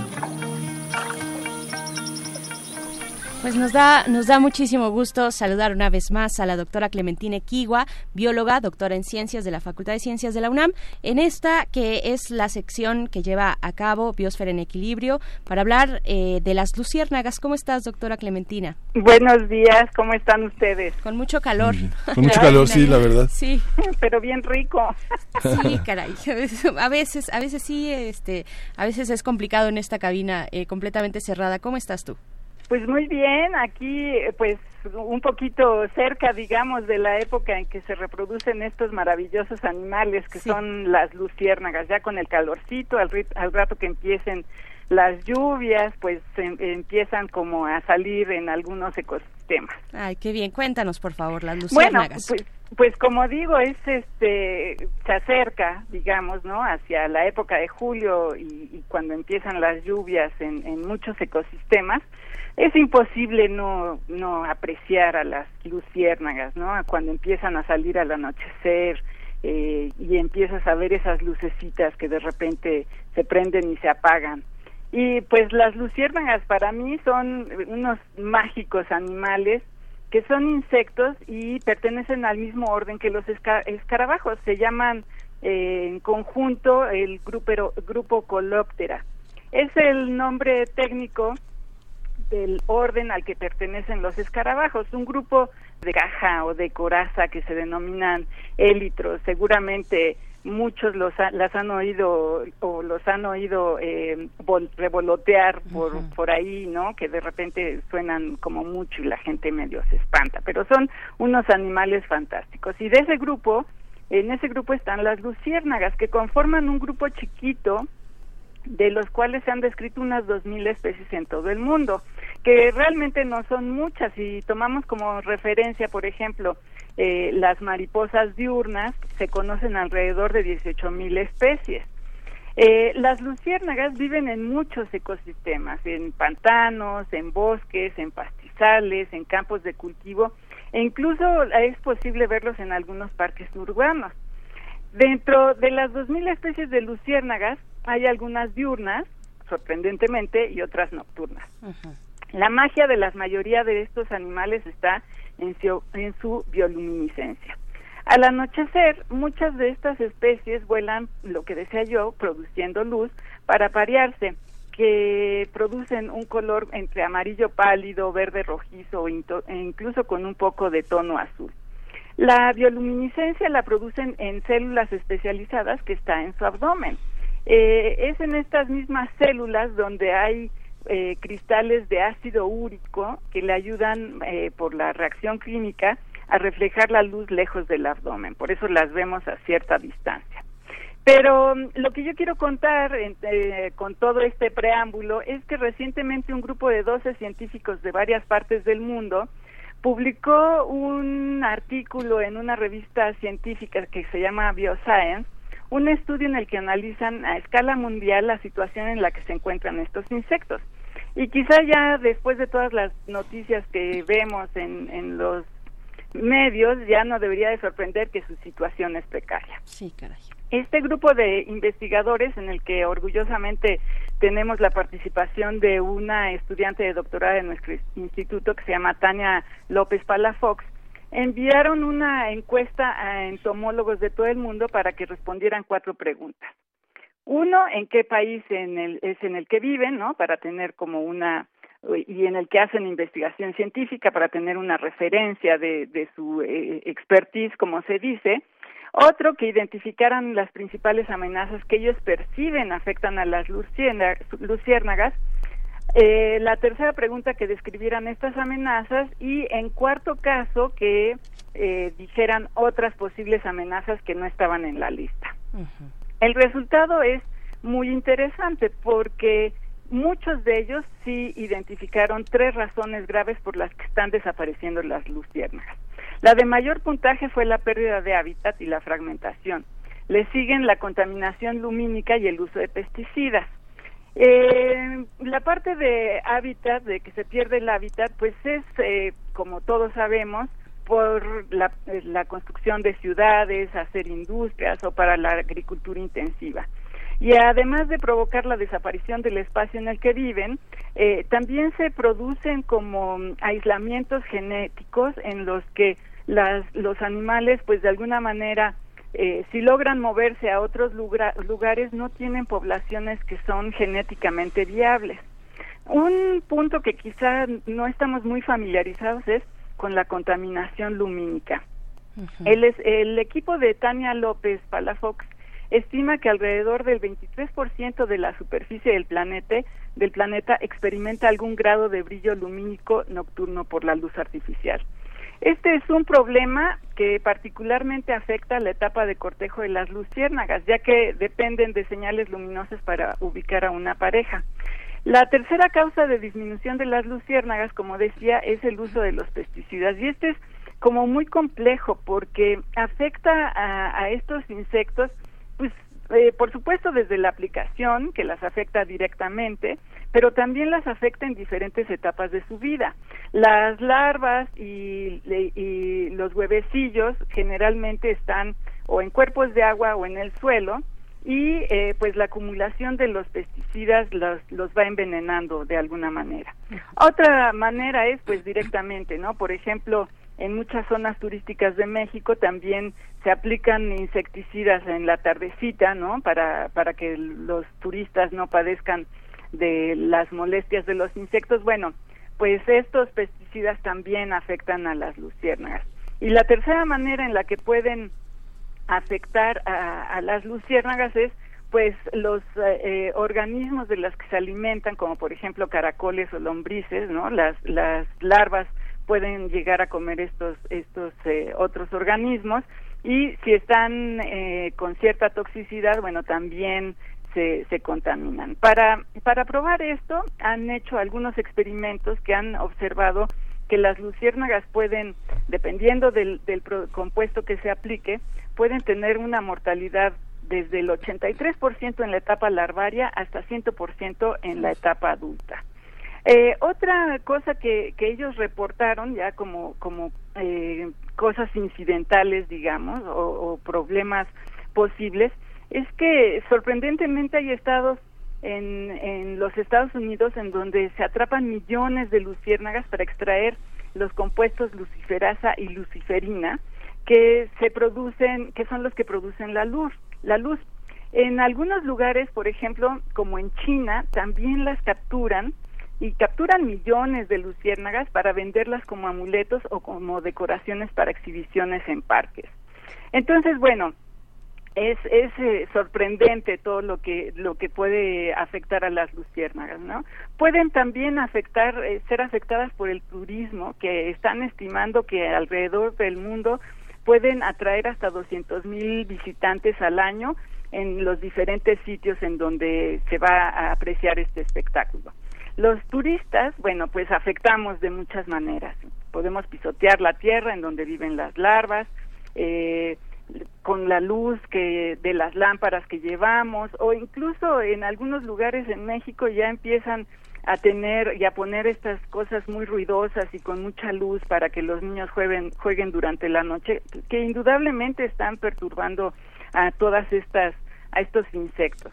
En México, por ejemplo, hay uno de estos sitios turísticos en el estado de Tlaxcala en donde vive una especie endémica de la región.